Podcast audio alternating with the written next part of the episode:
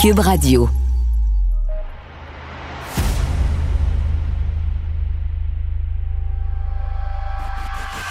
Santé, économie, culture, politique, environnement.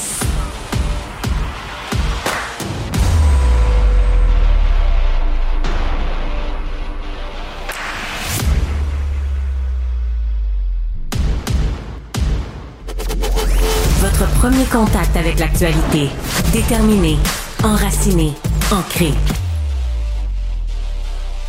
Philippe Vincent Foisy. Mercredi 14 juin, bienvenue à Cube Radio. J'espère que vous allez bien. J'espère que vous allez passer une belle journée. Plusieurs personnes qui avaient été évacuées. Il y a des bonnes nouvelles qui s'en viennent. On l'a dit pour pas mal tout le monde. Il risque d'y avoir un retour à la maison bientôt avec la pluie des derniers jours. Ça fait du bien. Ça a calmé un peu les feux de forêt. Ça a permis de reprendre le contrôle aussi de certains feux de forêt, de protéger des villes. Donc, normalement, les bonnes nouvelles pour ceux et celles qui en attendent. Il en reste plus beaucoup, mais il en reste quand même quelques milliers de personnes au Québec qui sont toujours évacuées. Ben, vous allez pouvoir bientôt, bientôt rentrer euh, chez vous. Sinon, ben, pour les fans de hockey, ça s'est terminé hier la Coupe Stanley. Les Golden Knights de Vegas qui ne voulaient pas, mais pas du tout, que les Panthers de la Floride remontent dans cette série-là, ont mis un terme à la dernière série de la Coupe Stanley, 9-3.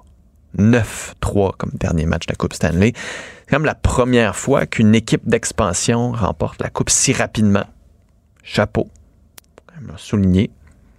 Surtout souligner que Jonathan Marchessault a la main sur Connie Smythe, meilleur joueur.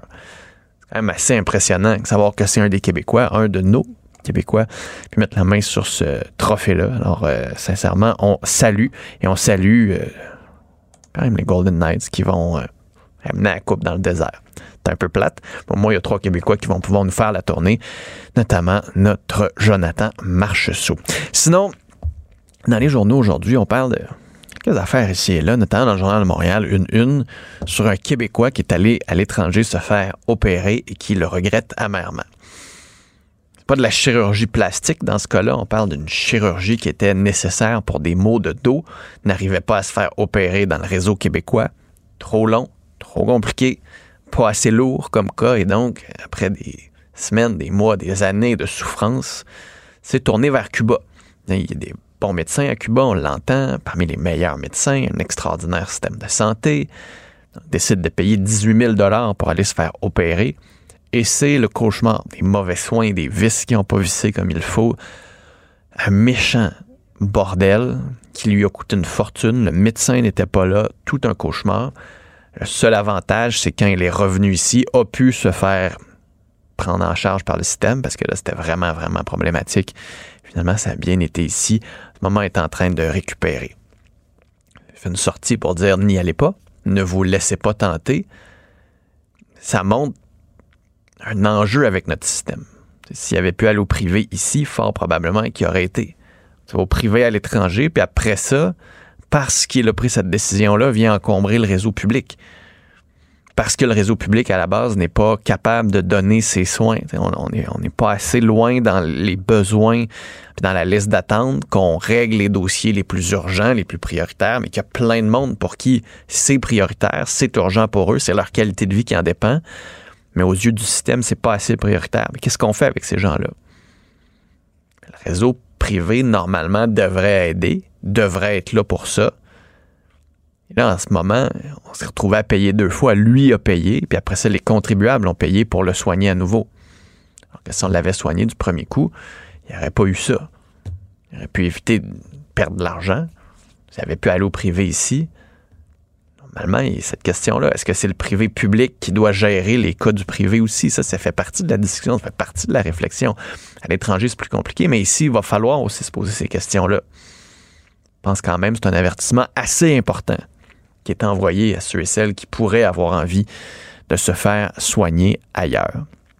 Sinon, autre dossier sur les problèmes liés à la machine bureaucratique. Cette fois-ci, c'est à Ottawa. Ce sont les visas de touristes.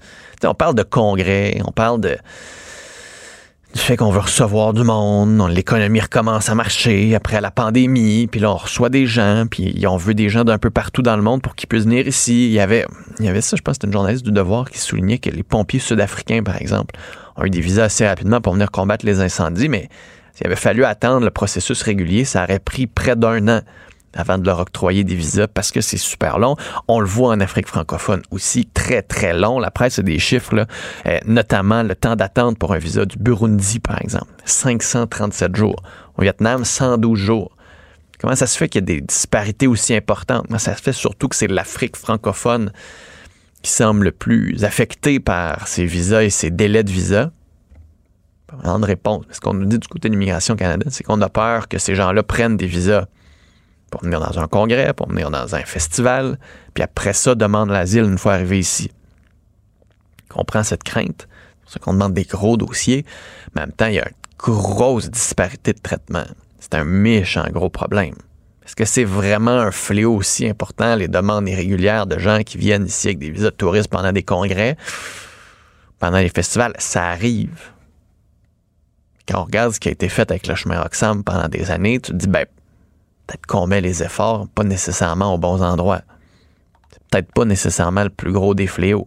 Surtout si ça fait en sorte qu'à un moment donné, les gens disent hey, nous, Montréal, on va arrêter de faire des congrès là, c'est trop compliqué. La moitié de notre monde ne peut pas venir à cause des visas, notamment. la ministre Christine Fréchet dit on va mettre la pression sur le gouvernement. Elle était hier avec la Chambre de commerce du Montréal métropolitain. Michel Leblanc, lui, qui avait un autre message aussi pour dire Ouais, euh, parlez donc en français aux commerçants la loi 96, il y a beaucoup moins d'inquiétude qu'à l'époque. Mais il faut aussi que les clients fassent un effort. Si vous êtes un client, vous allez dans un magasin, vous savez que la personne parle anglais un peu, des programmes d'accompagnement pour aider ces gens-là à apprendre le français. vous leur parlez en anglais, il n'y a personne qui va apprendre rien ici. Alors que si vous leur parlez français, vous envoyez le message que c'est important le français, vous aidez ces gens-là aussi à apprendre le français, puis vous les aidez à être francisés, à avoir des services en français si tout le monde leur parle en français, ça va être plus facile pour ces gens-là après ça de parler français. Donc, on a un effort, nous aussi, à faire. Oui, le gouvernement met des lois, oui, on peut se plaindre, mais il faut faire cet effort-là. Il est important, cet effort-là, si on veut avoir un peu plus de français un peu partout. Sinon, durant la fin de semaine, tout de suite, faites attention sur les routes. Ça va être le bordel dans la grande région de Montréal juste mercredi. Et déjà, on nous avertit qu'avec le Grand Prix, à partir de vendredi, il y a les Franco aussi, il y a le Festival Mural. Promener à Montréal, en char, si vous n'êtes pas sur le circuit Gilles Villeneuve, pas la meilleure idée. c'est le temps d'aller prendre le métro. On dit qu'on va ajouter des wagons. Espérons que la ville soit au rendez-vous avec le transport en commun. Puis avec les Bixi. Parce que ça fait partie des autres modes de transport qui sont à la portée des gens. Mais si ces modes de transport-là ne fonctionnent pas, ne répondent pas aux besoins de la population, ben oubliez ça. on a une chance en or de montrer que les réseaux fonctionnent. C'est mieux de fonctionner. pour ceux et celles qui n'ont pas le choix de prendre leur voiture, ben, qu'est-ce qu'on dit? Ben, planifiez vos déplacements. Ben, c'est vrai qu'on les planifie pas assez, nos déplacements. C'est pour ça que c'est compliqué. c'est un petit peu un sentiment d'impuissance quand même du côté de la ville de Montréal. Après, il y a quand même eu coordination où il y a plusieurs grands chantiers. Les entrepreneurs privés, par exemple, n'auront pas le droit de fermer des grosses artères. Et si vous devez prendre votre voiture, soyez, s'il vous plaît, prudent. Prenez le temps. Ça va être long. Soyez patient. Mettez-vous de la musique de spa, je sais pas quoi. Apportez-vous un café. Faites attention. C'est dangereux. On l'a vu avec le nombre de piétons qui sont morts. Il va y avoir du monde partout. Il va y avoir des touristes. Il va y avoir des enfants. Il va y avoir du monde qui vont vouloir traverser les rues sans regarder. Faites, s'il vous plaît, attention. Et là, c'est le moment de l'année, un des beaux moments de l'année où on fait le palmarès des meilleurs noms. Les meilleurs noms, je dis ça, les noms les plus populaires. À l'époque, il y avait les Julie, qui étaient hyper, hyper populaires. Là, c'est les Emma. Il y en a beaucoup. Il y en a beaucoup moins, par contre, en termes de nombre. Il y avait plus de Julie en proportion de nouveaux enfants qu'aujourd'hui, il y a de Emma. Mais ça reste que c'est le nom le plus populaire déjà depuis plusieurs années. Chez les garçons, Noah. Ça, il y a Liam et William qui sont vraiment populaires aussi. Le bout intéressant là-dedans, c'est d'aller regarder dans la liste et de se demander C'est qui les parents de ces autres enfants-là? Chez les filles, les Dahmer, Raël, Ava Wonder, Betsy Faveur, Culture avec un K, Macarena, Mamel. C'est qui ces parents-là? Sincèrement. À quel moment ces parents-là se sont dit c'est une bonne idée d'appeler ma fille Mamel ou Macarena? Chez les garçons, Samuel Greatness. Mon gars, si t'as pas un prix Nobel dans la vie, tes parents vont être déçus. Américo. Hein, c'est pas si pire. Faune. Capone. RIP. Comme Rest in Peace. Mon enfant vient de naître. Repose en paix. C'est comme vous n'allez pas dormir, je sais, mais vous n'allez pas vous reposer non plus. Ça sera peut-être pas la paix non plus. Chez les filles aussi, Steven Junior. Steven Junior pour une fille. Voyons. Chez les garçons, Anaël Angéli. Il y a comme vraiment beaucoup de créativité au Québec chez les noms. C'est vraiment hallucinant. Puis après ça, c'est sans compter l'écriture de noms créatifs. Tu sais, Thomas, au lieu de faire T-H-O-M-A-S, on a du T-O-M-M-A. Chez Olivier avec un Y. Je. vous le savez, même s'il est écrit différemment, on prononce le nom Olivier quand même. S'il y a trois Olivier dans la classe, même si t'es Olivier avec un Y, tu vas être Olivier quand même. Je. Voilà. Je, ça me fascine. Je salue la créativité québécoise et je suis désolé pour vous, chers enfants, mais regardez, je suis le seul Philippe Vincent, puis maintenant, euh, tu as réussi à t'en sortir. Incorruptible défenseur de la vérité. Il combat la désinformation, un argument à la fois. Philippe Vincent Foisy. Ça avait l'air un petit peu broche à foin. Yasmine Abdel-Fadel. On peut pas être un chef à temps partiel. Moi, ce qui me dépasse, c'est que le dossier, là, il est pas nouveau depuis une semaine. Marc-André Leclerc. Il n'a pas de règles. Et ça, quand il n'y a pas de règles... La rencontre. Il va falloir s'accrocher à quelque chose qui est ancré dans la réalité des Québécois. Non, non, mais elle l'a dit, c'est irréprochable. Hein. Sa gestion est irréprochable. Il faudrait qu'il sourie, qu'il a l'air plus enjoué. Ah, mais Yasmine, attends, là. Là, on a la moitié du bouclier, là. C'est exactement ça. La rencontre. Abdel-Fadel Leclerc. Marc-André Yasmine, bonjour à vous deux. Bonjour.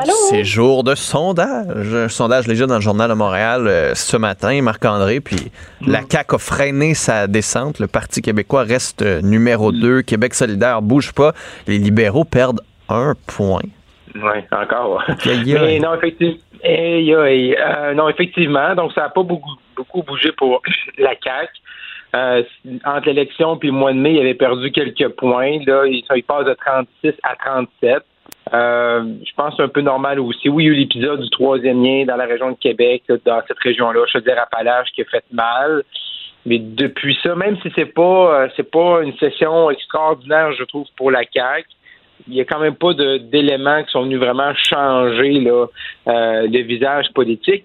Mais ce qui se confirme encore une fois, puis ça fait plusieurs sondages, c'est comment le Parti québécois gagne un point, est maintenant rendu à 23% Il n'y a pas si longtemps, il était à 8-9% Il continue de monter tranquillement.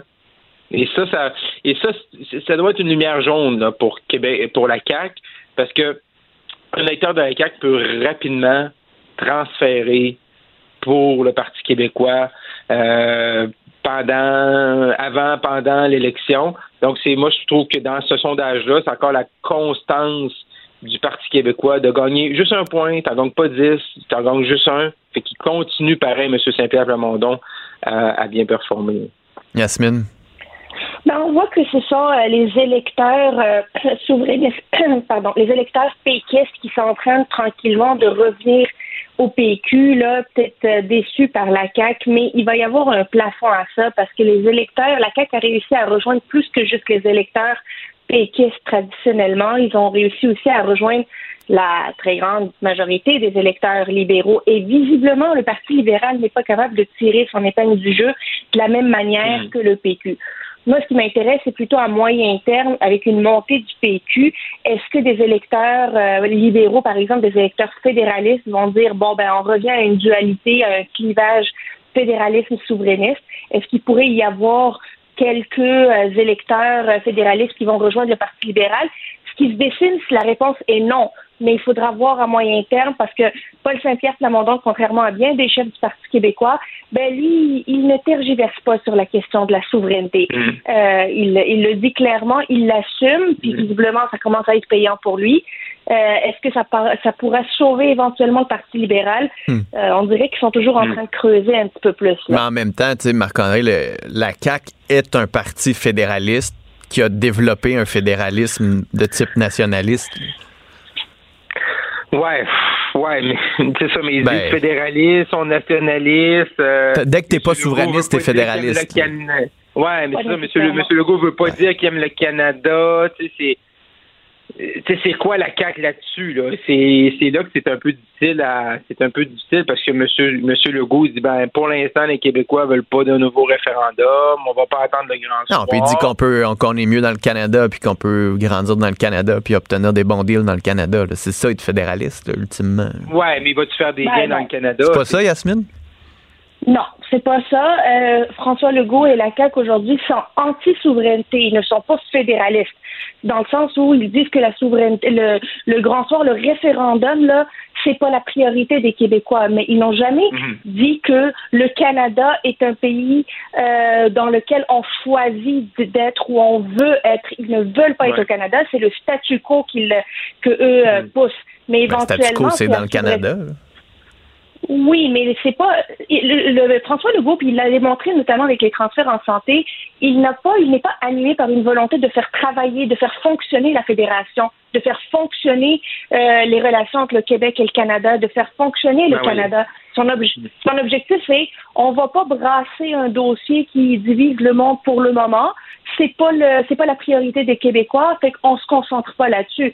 Mais on demanderait à François Legault demain matin euh, est-ce que vous euh, aimez le Canada ou est-ce que vous voulez est-ce qu'il il va dire non là, évidemment que non. Oui, il répond pas, mais je veux dire, Philippe Vincent, je veux dire, on le sait, là, François Legault, là, de ce qui était au PQ, là, c'était un caribou, là. C'était le plus pressé des pressés, là, à marcher vers, vers l'indépendance. Je pense pas que M. Legault a changé par rapport à ça. La seule chose, c'est qu'il dit, on met ça sur la glace, on n'attend pas le grand soir. Euh, moi, pour prendre la tête du Québec, pour faire mes projets. Il a pas dit qu'il était fier d'être Canadien?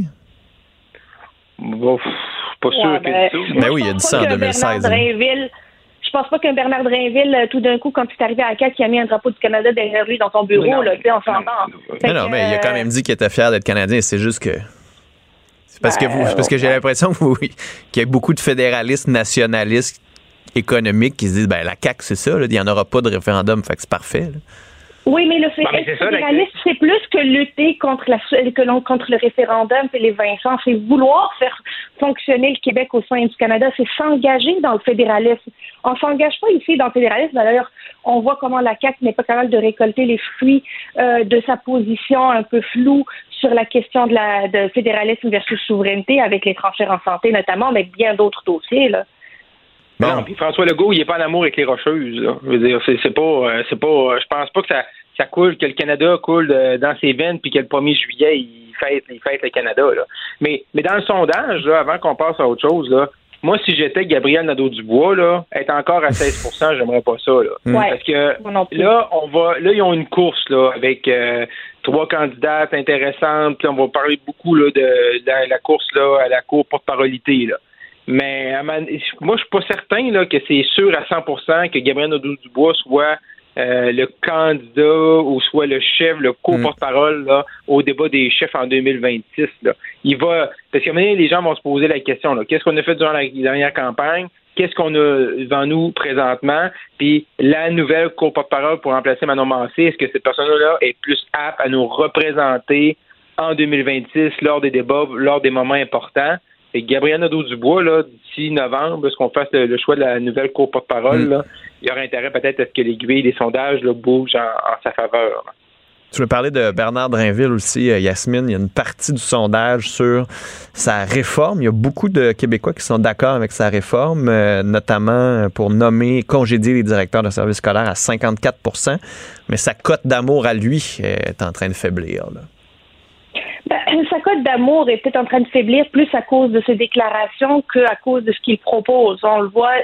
Bernard Drinville a eu un printemps assez difficile, disons une session assez difficile pas nécessairement à cause de la réforme qu'il propose, mais plutôt à cause de euh, ses sorties intempestives. Là. Puis Bernard Drinville, il doit vraiment s'inspirer de ses collègues sous-marins. Moi, je les appelle les collègues sous-marins, là, les Éric Girard, les François Bonnardel, les Sonia Lebel, qui ne cherchent pas nécessairement le Kodak, qui, sont, qui travaillent en sous-marin, qui font avancer leur dossier, parce que visiblement, les Québécois sont derrière la réforme qu'ils proposent, mais ils ne sont pas sûrs du, de celui qui porte le ballon.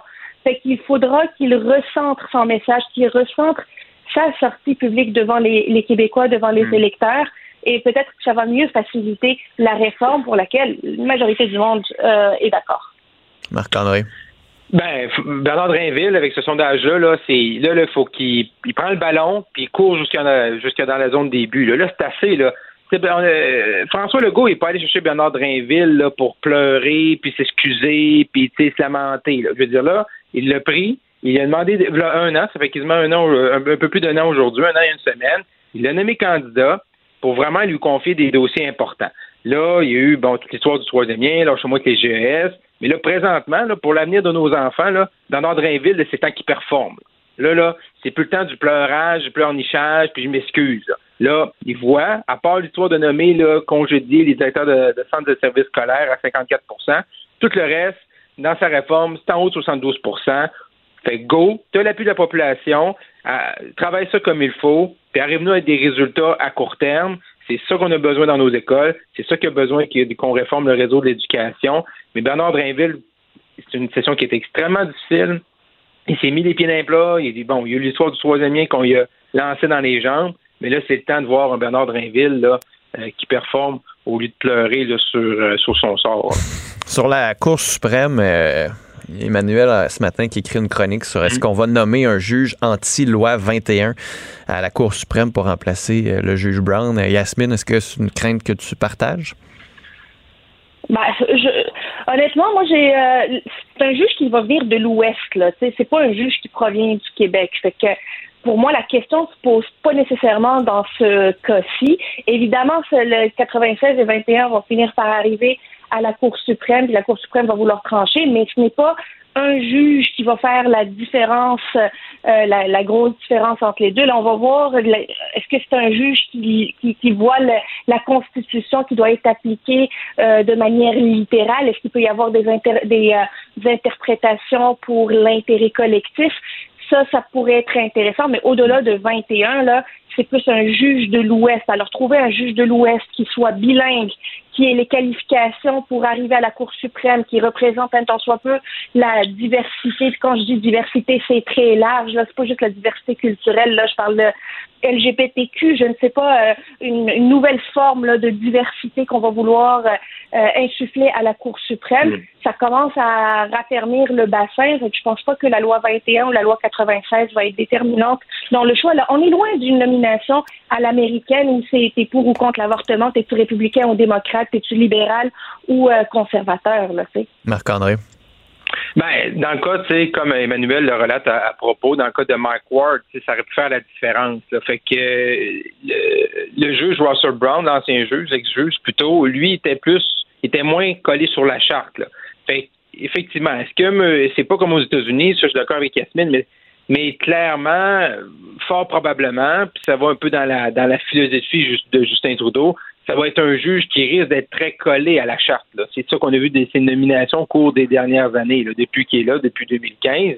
Fait que c'est sûr, c'est pas une bonne nouvelle pour la loi 21. Est-ce que c'est un vote qui va faire une différence dans le fait de charcuter la loi 21 ou la loi 96? C'est dur à, à dire présentement, mais une fois que tout ça va être fait, puis si ça finit 5 contre 4, ben peut-être que euh, le juge Brown aurait fait la différence. Fait qu'il faut, on peut pas dire que ça va avoir un impact sûr et certain, mais ça aurait, ça pourrait avoir un impact. C'est certain que fort probablement que le prochain juge qui va être nommé va être beaucoup plus collé à la charte et risque d'avoir un impact lorsqu'on va débattre de la loi 21 et la loi 96. Marc-André Yasmine, bonne journée à vous deux. À demain. Politique, santé, environnement. Philippe Vincent Foisy observe et investigue les enjeux qui nous concernent. On commente l'actualité, on explique la nouvelle, on décortique l'information. Cube Radio. Cube Radio. En direct à LCN. Avec Philippe Vincent, ce matin, on va euh, commenter, oui, ce nouveau sondage sur les intentions de vote. Euh, Philippe Vincent, bon, la CAQ qui reste en tête, mais euh, le PQ qui s'impose de plus en plus comme un rival Oui, comme, au Parti François Legault. Comme deuxième choix. Bon, c'est sûr qu'on est encore loin derrière la CAQ. La CAQ est à 37 donc il a repris un petit point de pourcentage. Mais le Parti québécois... Quand même, ça faisait longtemps qu'on n'avait pas vu le PQ en deuxième, quand même. Oui, bien, ça fait... le dernier sondage, ils, étaient en deuxième aussi. Donc, ils viennent juste confirmer, confirmer leur, leur, place, euh, confirmer le fait qu'ils sont maintenant pour vrai devant Québec solidaire et le Parti libéral. On n'est plus juste dans la mhm. marge d'erreur comme on l'avait vu pendant un certain temps. On s'est comme distancié des deux autres euh, partis d'opposition. Et donc ça, ça marque le coup comme il faut. Euh, après, ça va être intéressant de voir le, vote du Parti québécois est quand même un petit peu plus répandu. Là. Les conservateurs sont très, très concentrés dans la région de Québec. Les libéraux très concentrés dans l'ouest de l'île de Montréal. Québec solidaire concentré à Montréal. Alors que le PQ est un peu plus diffus puis se bataille avec la CAQ. Donc, ça ne veut pas nécessairement dire pour le moment que ça se traduirait par des gains. Tu vas me dire, on est encore loin de l'élection et pour Paul Saint-Pierre Plamondon, euh, c'est tant mieux comme ça. Mais au moins, ça le positionne dans la tête des gens comme l'alternative. Tu sais, quand tu es le troisième parti d'opposition, mais que deuxième dans les sondages, puis que tu prends la parole, ça peut faire en sorte que tu prennes un peu plus de place, que tu aies un petit peu plus d'écoute, que tu aies un peu plus de, place médiatique aussi. Ça montre que le style Paul Saint-Pierre Plamondon continue de, fonctionner. Et ça montre aussi que les deux autres partis d'opposition ben, sont totalement, euh, en fait, ont perdu un peu, perdu un peu le nord. que Gabriel Nadeau-Dubois, après une session qui était quand même pas si mal, ne soit pas capable d'aller chercher plus de points, ne soit pas capable de se faire plus entendre, que ben la course à la coporparité va peut-être aider, justement, à rebrasser un peu les cartes. Il faut poser des questions, comme Gabriel Nadeau-Dubois, est-ce que c'est le bon porte-parole? Est-ce que c'est le bon cheval pour Québec solidaire en ce moment pour prendre le pouvoir à la prochaine élection? Chez les libéraux... Euh, je sais plus quoi dire. le plancher continue de baisser. tu vas me dire c'est un point de pourcentage, peut-être la marge d'erreur, mais ça continue d'être difficile, continue de perdre des points, continue de se marginaliser dans le Québec francophone. Ça va être de plus en plus difficile pour eux. Donc moi, je ne comprends pas qu'ils ne déclenchent pas une course à la direction maintenant. Euh, ils se cherchent, ont de la difficulté à expliquer qui ils sont, quelles sont leurs valeurs. Donc un autre très mauvais sondage pour les libéraux en ce début d'été. Autre sondage aussi euh, qui, euh, qui, fait jaser, c'est le sondage sur euh, la réforme en éducation. On se rend compte que finalement, les mesures de Bernard Drainville sont populaires, peut-être plus que le ministre en tant que tel. Ah oui, ça, cette dichotomie-là est assez intéressante. Donc, ces mesures, sincèrement, quand on regarde les chiffres, faire écrire plus les élèves, c'est presque unanime qu'on veut davantage. Même chose pour réviser le programme de français au secondaire, meilleur portrait des fautes. Donc, on est vraiment derrière ces réformes sur le français. C'est une autre réforme sur le projet de loi qui a été déposé de la réforme d'éducation, on a quand même des appuis qui sont importants. sur la nomination et le congédiement des directeurs des centres de services scolaires, il y a 54% des gens qui sont en faveur. c'est quand même moins que les chiffres sur sa réforme du français, mais quand même, c'est plus de la moitié de la population qui est en faveur de cette mesure qui est assez controversée dans le projet de loi et qui fait euh, faire de l'urticaire à presque tous les groupes, que ce soit les syndicats, les groupes de parents, etc. Alors que la popularité de Bernard Drinville en a vraiment euh, pris pour son rhume au cours de la dernière session par ses frasques, par ses erreurs, par ses déclarations, par son style aussi. Euh, ça, on va le voir durant la fin de semaine dans le Journal de Montréal avec le baromètre des personnalités politiques, mais là-dessus, c'est quand même un petit drapeau rouge où il va falloir faire attention. Est-ce que le style du ministre pourrait venir en, handicaper ou bloquer ou compliquer l'adoption d'une réforme qui semble plaire à la majorité de la population? François Legault va devoir faire attention que le style ne casse pas le fond. Par ailleurs, euh, Philippe Vincent, Meta, qui passe finalement de la parole aux actes. Oui, qui a décidé de commencer à bloquer dans un test, là, dit euh, Meta, donc Facebook, mhm. Instagram et autres, les publications provenant de sites de nouvelles.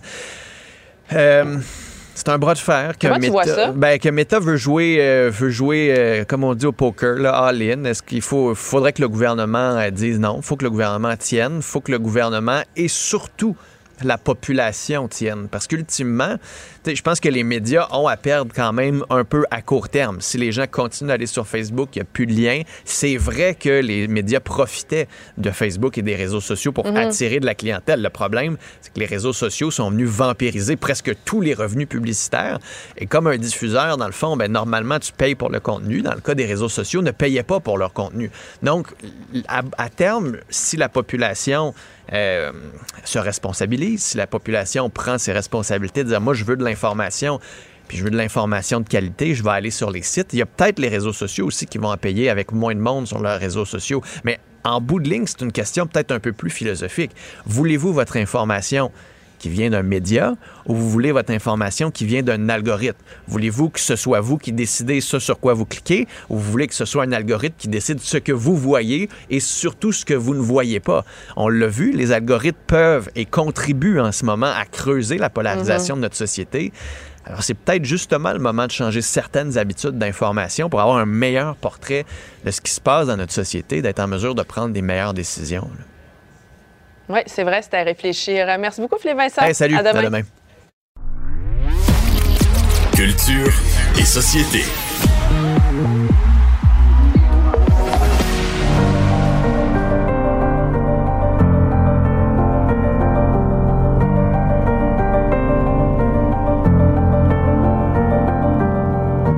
Anaïs, Philippe Vincent. un peu d'Alexandra Strelinski pour commencer la journée. Hey, ça commence toujours bien, ça commence en douceur. Et là, ce matin, je veux justement vous parler des euh, prix Polaris. Donc, on a appris hier quels sont les 40 albums canadiens qui figurent dans cette longue liste-là. Donc, je rappelle tout d'abord que les prix Polaris, ce sont des, euh, des prix, donc c'est un gros jury, Philippe Vincent, qui choisit parmi le meilleur album. Mais là, c'est vraiment en valeur artistique. Donc, tu peux avoir perdu là, une dizaine d'albums, j'exagère un peu, là, mais euh, et te retrouver en liste comme étant le meilleur album canadien. Donc, les, ventes, là, les, les, les numéros un à la radio ont aucune valeur. C'est vraiment, est-ce que ton album, artistiquement parlant, se démarque? Donc, il y a plusieurs artistes euh, québécois qui font partie de cette euh, des semi-finalistes, donc cette liste-là des 40 qui sont euh, qui pourraient repartir avec la statuette. Donc, justement, l'album Néo-romance d'Alexandra Streliski, Sprint de Thierry Larose ou encore Les gens qu'on aime de Philippe Braque. Et là, ce qui va se passer dans les prochaines semaines, donc c'est le 13 juillet qu'on va découvrir quels sont les 10 artistes, donc les 10 albums en nomination. Donc là, il y a un gros jury, 250, 205 plutôt membres qui ont choisi parmi plus de 220 albums. Là, par la suite, on va aller choisir dans les 40 albums quels sont les 10 meilleurs. Et c'est en septembre prochain, soit le 19 septembre prochain, que nous allons découvrir quel artiste remporte le prix Polaris. Il y a plusieurs Québécois qui l'ont remporté dans les dernières années. Patrick Watson, entre autres, Pierre Quenders en 2022, Carquois, Arcade Fire, entre autres. Et au total, c'est une bourse de 50 000 que les artistes reçoivent, mais au-delà des une, euh, je te dirais qui est une statuette qui est vraiment fantastique, comme je te dis, parce que c'est vraiment le, le contenu de l'album, l'essence, l'ADN, et non pas la répercussion commerciale. Donc, on va avoir des prochaines semaines des 10 artistes en nomination. Bon, tu veux me parler de Ginette Renault. J'ai besoin d'un ami et je l'ai vu passer comme un oiseau qui fuit. Philippe Vincent, je pense pas une semaine où je t'ai pas parlé de Ginette Renault depuis un certain temps, mais écoute, là, 77 ans, elle est en feu. On sait que dans les dernières années, ça a été peut-être un peu plus difficile. Elle qui a eu plusieurs opérations, euh, là, il y a deux semaines de ça environ, elle a dû, pour de la fatigue, annuler une euh, performance sur scène. Mais outre ça, vraiment, Ginette, ce ne sont que des belles nouvelles, que des beaux projets avec sa biographie, notamment, qui s'est déjà vendue à plus de 60 000 exemplaires. Je rappelle aux gens qu'au Québec, là, à 5 000 exemplaires, c'est considéré comme un franc succès. Donc, tu sais, Ginette Renault, c'est vraiment euh, à un autre niveau. Et les sous amassés avec les, les profits, en fait, amassés avec les ventes de cette euh, biographie-là, faire un projet bien spécial. Et c'est pour ça que j'ai choisi la chanson J'ai besoin d'un ami. Ginette qui a envie de tendre la main aux gens. Donc, je te fais entendre, c'est quoi ce projet-là? Je vais ouvrir la maison Ginette Renault, mais en fait, ça, ça s'appellera l'École de la voix. V-O-I-E, V-O-I-X. J'aimerais ça donner des masterclass aussi, mais j'aimerais ça que ça serve aussi pour les multidépendances. Dépendance parce que Ginette Renault elle-même a parlé régulièrement de sa relation avec la nourriture, une relation qui a été malsaine. Donc, c'est vraiment euh, cette, école-là qui pourrait servir aux gens, oui, de retrouver leur voix. Je, je parle de, la voix lorsque tu entends présentement, mais la voix intérieure. Donc, les gens dépendants aussi pourraient aller euh, faire un tour dans ce, ce, ce beau projet-là qui devrait voir le jour, bon, d'ici les prochaines années, parce qu'à court terme, Ginette, dis-moi ce que je veux surtout, là, présentement, c'est apprendre à marcher, être capable de marcher sans ma canne, ce qui peut sembler un défi. mais c'est, écoute, là, du jour au lendemain, tu te retrouves avec une canne, c'est pas évident. Là, puis une Ginette sur scène qui est en feu, donc elle dit, je ne veux plus ma canne, je veux pouvoir me tenir debout plus longtemps afin de faire ce que je préfère au monde, c'est monter sur scène, parler à mon public, voir mes fans. Donc, 77 ans, puis encore plein de beaux projets devant elle. On parle aussi des prix Grammy qui viennent ajouter trois nouvelles catégories. Exactement. Donc, la Recording Academy a fait l'annonce de trois nouvelles, comme tu l'as mentionné, catégories, soit meilleure performance africaine, meilleur album de jazz alternatif et meilleur enregistrement de pop dance, les Grammy qui auront lieu début 2024. Et là, ce que je trouve fantastique là-dedans, c'est vraiment le, le porte-parole, en fait, a dit le but, c'est de rester aligné avec le paysage toujours changeant de la musique. C'est tellement venu me chercher, Philippe Vincent, parce que je trouve que souvent, lorsqu'il est question de gala, euh, diffusé entre autres à la télévision, on, souvent on a l'impression que c'est ça se renouvelle pas. Puis c'est les mêmes catégories. Puis c'est les mêmes qui gagnent toujours. Puis on se dit souvent, mon Dieu, il me semble qu'ils sont à côté de la traque, qu'ils sont complètement déconnectés de la réalité. Donc d'avoir comme ça euh, une académie qui se dise, non, non, nous, et presque à chaque année, hein, je rappelle que les Grammy changent soit des prix, euh, soit vont ajouter une catégorie, vont modifier une catégorie, mais à chaque année ou presque, ils modifient justement euh, la liste des prix à offrir, voulant toujours être le plus collé sur la réalité, disant, OK, il y a tel mouvement musical qui fait son apparition, mais c'est important d'en parler, c'est important de les mettre sur scène. les Grammy, là, c'est pas toujours les artistes qui ont vendu le plus d'albums qui sont euh, en performance le soir de l'événement, le soir de la cérémonie. Ce sont souvent des artistes qui arrivent avec un nouveau courant, un nouveau son. Donc, moi, je lève mon chapeau à cette académie-là qui, on sent, a mais vraiment le désir de représenter ce que les gens écoutent et non pas de s'applaudir entre eux pour avoir euh, vendu euh, des millions et des millions d'albums. Je trouve que c'est une excellente nouvelle. Puis en terminant, Yannick Fournier va se dévoiler sur vrai.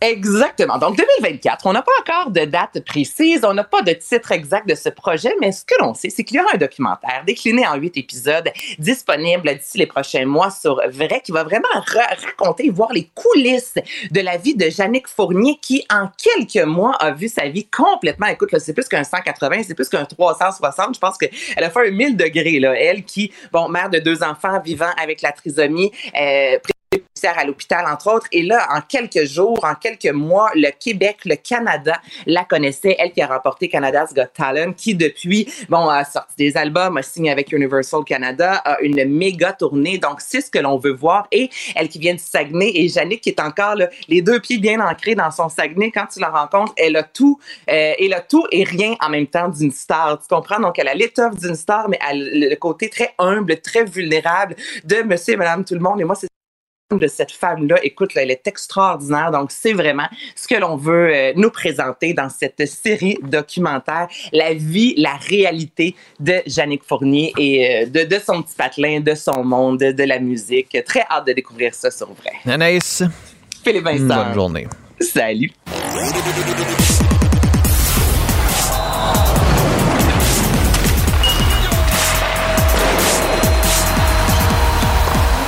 Jean-François Barry, un chroniqueur pas comme les autres.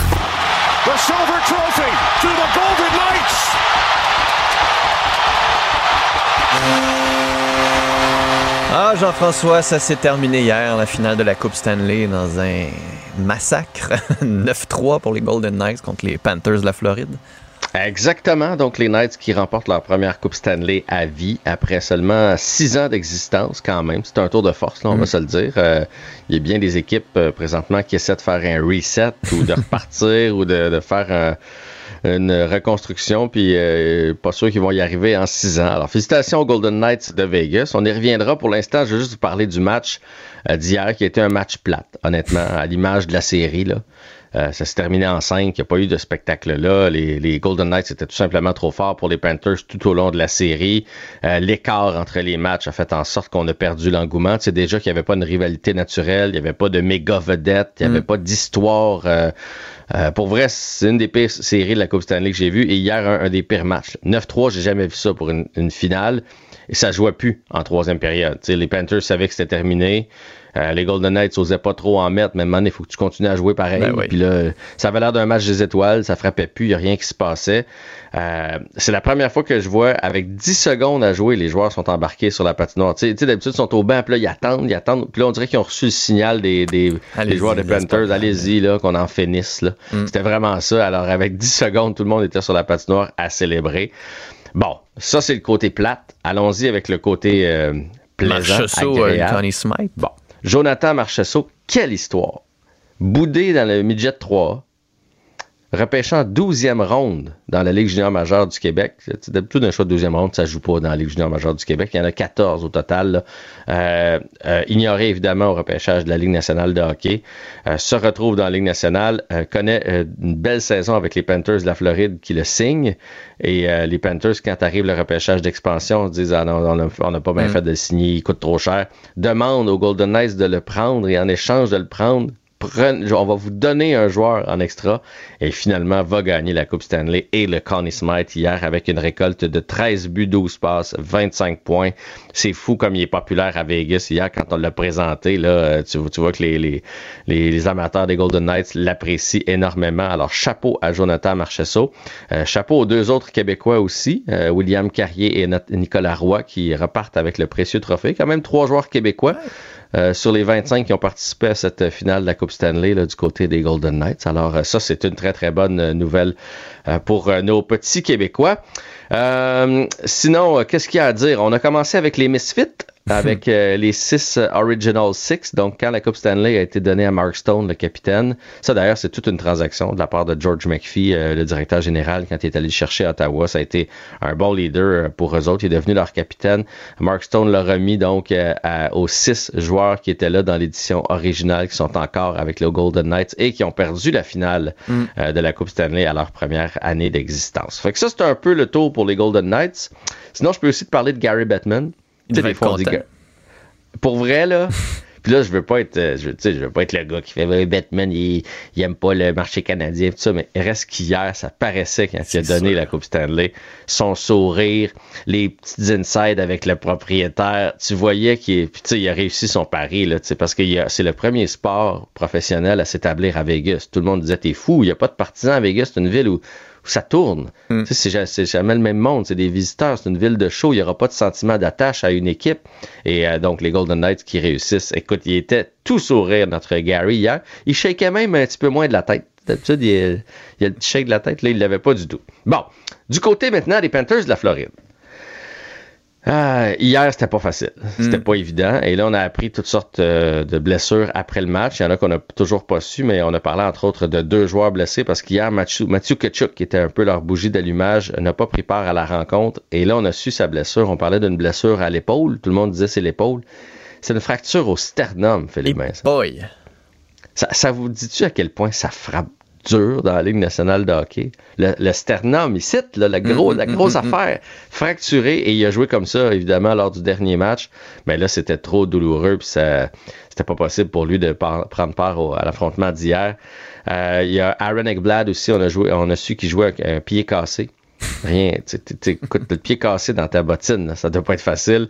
Euh, dislocation de l'épaule aussi. Bref, on va en apprendre d'autres dans les prochains jours. Il devait en avoir aussi du côté des Golden Knights, mais les Panthers ont trimé dur. Ils ont joué un style physique, alors évidemment, sont un peu plus amochés que les autres. Et finalement, ça fait en sorte que le Canadien euh, va repêcher au 31e rang. Euh, parce que les Panthers, souvenez-vous, pendant un bout de temps, étaient en voie de manquer les séries. On disait même, tout d'un coup, deux choix top 10. On est chanceux dans le boulier pour le Canadien. Les Panthers ont réussi à faire les séries au tout dernier match de la saison et finalement se rendre en finale de la Coupe, ce qui fait en sorte qu'on va repêcher 31e. La bonne nouvelle, s'il y en a une là-dedans, c'est que, bon, il y a Ethan Gauthier, le fils de Denis Gauthier, qui est bien classé cette année, qui est un Québécois, qui pourrait toujours glisser jusque-là. Je ne souhaite pas, mais bon, il est en première ronde à l'entour du 20e joueur. Mais il y a aussi Étienne Morin, euh, qui est un défenseur québécois qui est classé dans ce coin-là. Il y a Mathieu Catafort qui est en début de deuxième ronde, quelque chose comme 36e. Donc, il pourrait y avoir un choix québécois pour hmm. ce 31e choix du Canadien de Montréal. Ça va être à surveiller. Bon, puis parlant du Canadien, ils ont congédié leur équipe médicale. Ouais, grosse nouvelle.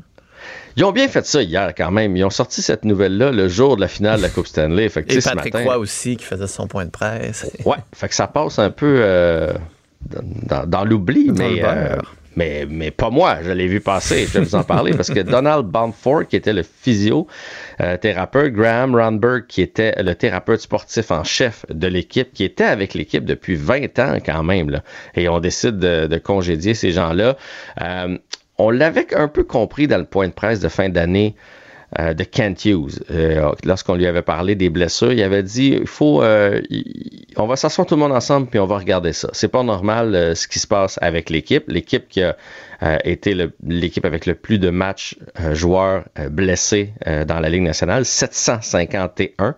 L'année passée, 731 matchs, donc ça fait deux années de suite que ça arrive.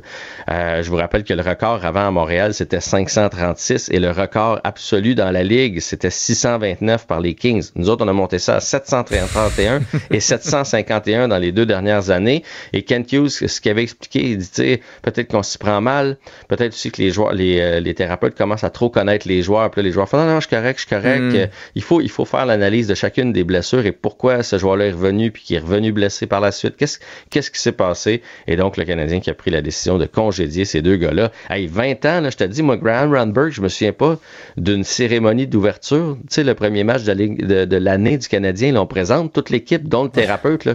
Je, je le sais que c'est le thérapeute qui s'en vient quand je le vois. je le connais autant que je connais les joueurs. Donc, c'est quand même une grosse décision de la part du Canadien. Jean-François, on se reparle demain. Bien sûr. Salut.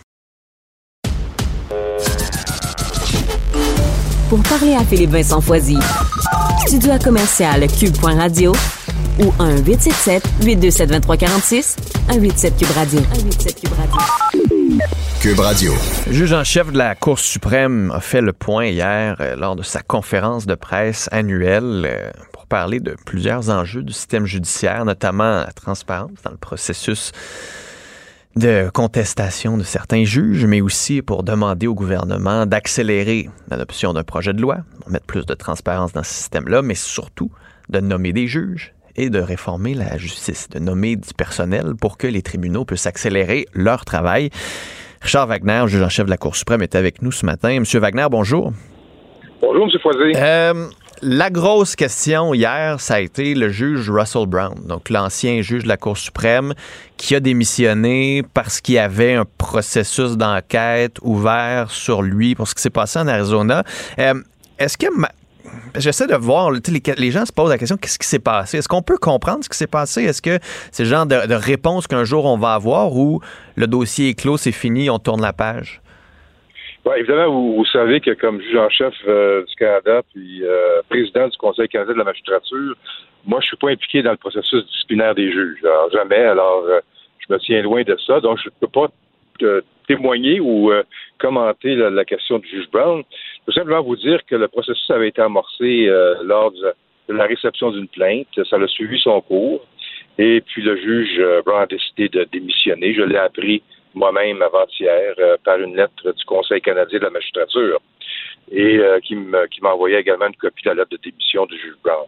Alors, euh, c'était l'objectif, évidemment, si jamais les motifs étaient suffisamment sérieux, le comité de révision aurait, aurait référé le, le dossier à un comité d'enquête public euh, maintenant, euh, le processus s'est arrêté au moment de la démission du juge Brown. Le dossier est fermé. Donc, lui a décidé de ne pas faire ce que d'autres juges ont fait. je pense au juge Michel Giroir, par exemple, euh, au juge Dugré aussi, là, de, Dugré, ou exact, Gérard Dugré, qui avait fait prolonger les procédures de destitution longtemps, longtemps, longtemps. On savait pas trop. Il y, avait, a beaucoup d'opacité dans ce système-là. là oui, alors chaque cas est un cas d'espèce. Là.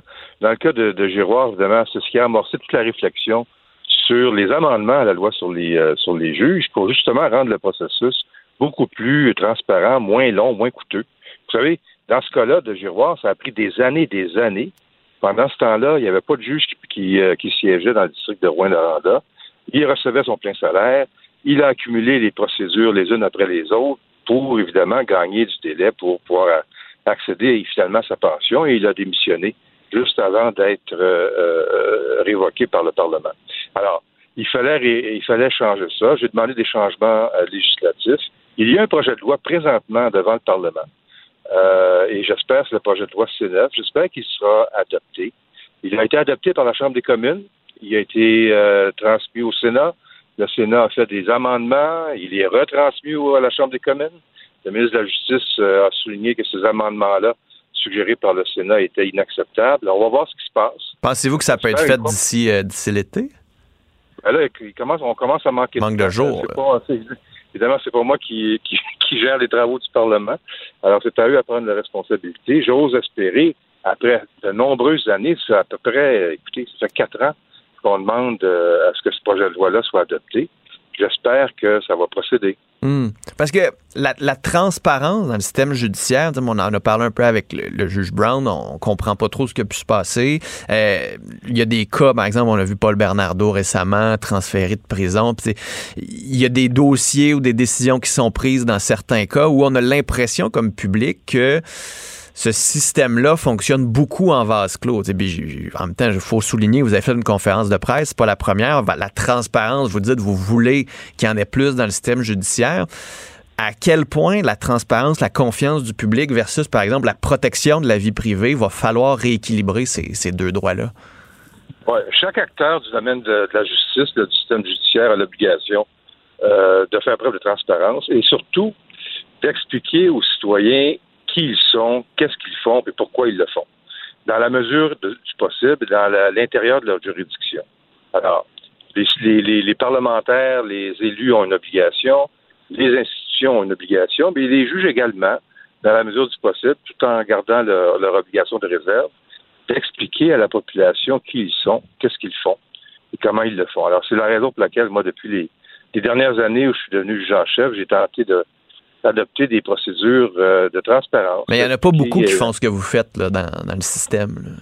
Oui, on va espérer que les qu'il y ait une certaine influence et que les autres euh, les autres suivent éventuellement. Je pense que c'est une question importante pour maintenir la confiance du public dans nos institutions. Alors, c'est difficile pour les gens d'apprécier quelque chose qu'ils ne connaissent pas. Donc, il faut leur donner l'information pour leur permettre de porter un bon jugement. Hmm justement, en ce moment, on, vit une crise dans, les, dans les tribunaux, des délais qui sont super longs. Vous le savez, vous avez quand même décidé dans l'arrêt Jordan de limiter le temps pour les procédures euh, judiciaires, ce qui a fait en sorte qu'il y a des gens qui ont pu appelé, qui ont pu demander l'arrêt Jordan et qui ont pu dire, ben nous, ça fait trop longtemps, donc la, fin des procédures a été déclarée. Euh, il manque de juges, il manque de greffiers, il manque de monde dans les palais de justice. C'était pas la, convergence parfaite pour avoir justement une crise de confiance envers les tribunaux. on voyait le directeur des poursuites criminelles et pénales au Québec dire, on va devoir prioriser. Il y a certains cas qu'on va devoir mettre de côté parce qu'ils sont pas assez graves ou importants, parce qu'on n'a pas assez de bras pour y arriver, puis on n'aura surtout pas assez de temps à cause de l'arrêt Jordan pour y arriver. Exactement. Alors, le, système de justice là au pays, comme dans d'autres euh, dans d'autres pays où la règle de droit prévaut, ça a toujours été un petit peu le parent là, des, euh, des gouvernements, parce que les, gouvernements ont investi dans, le, dans la santé, dans l'éducation, puis c'était parfait comme ça. Mais euh, au fil des ans, évidemment, il y a eu un manque d'investissement dans le système de justice, manque de manque de juges, manque de ressources en matière de technologie, par exemple, modernisation des tribunaux.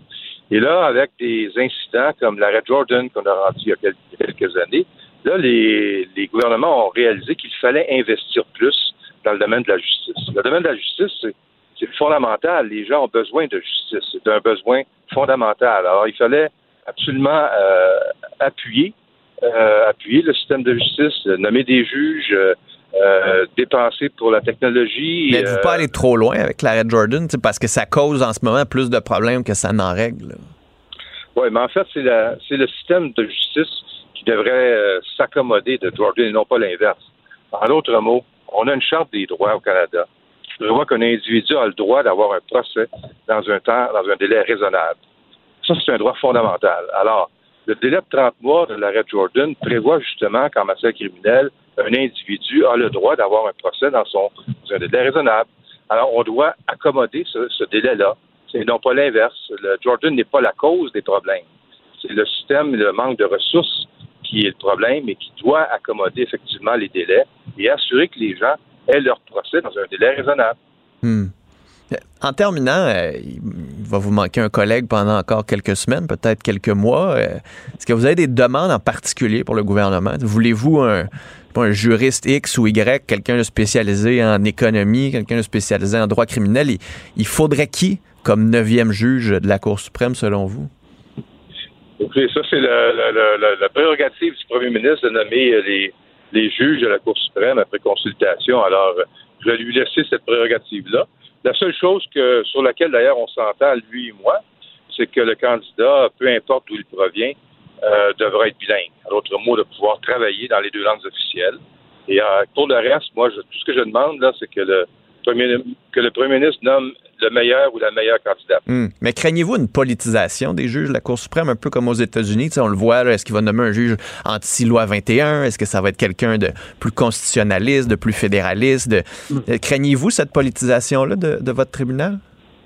Alors, il y, a, une mer de différence entre les États-Unis et le Canada euh, à, plusieurs égards, et ça inclut évidemment le, système de justice. Alors, les comparaisons sont boiteuses. Là, on n'a pas, selon moi, au Canada un système de justice politisé. Les juges sont indépendants et impartiaux.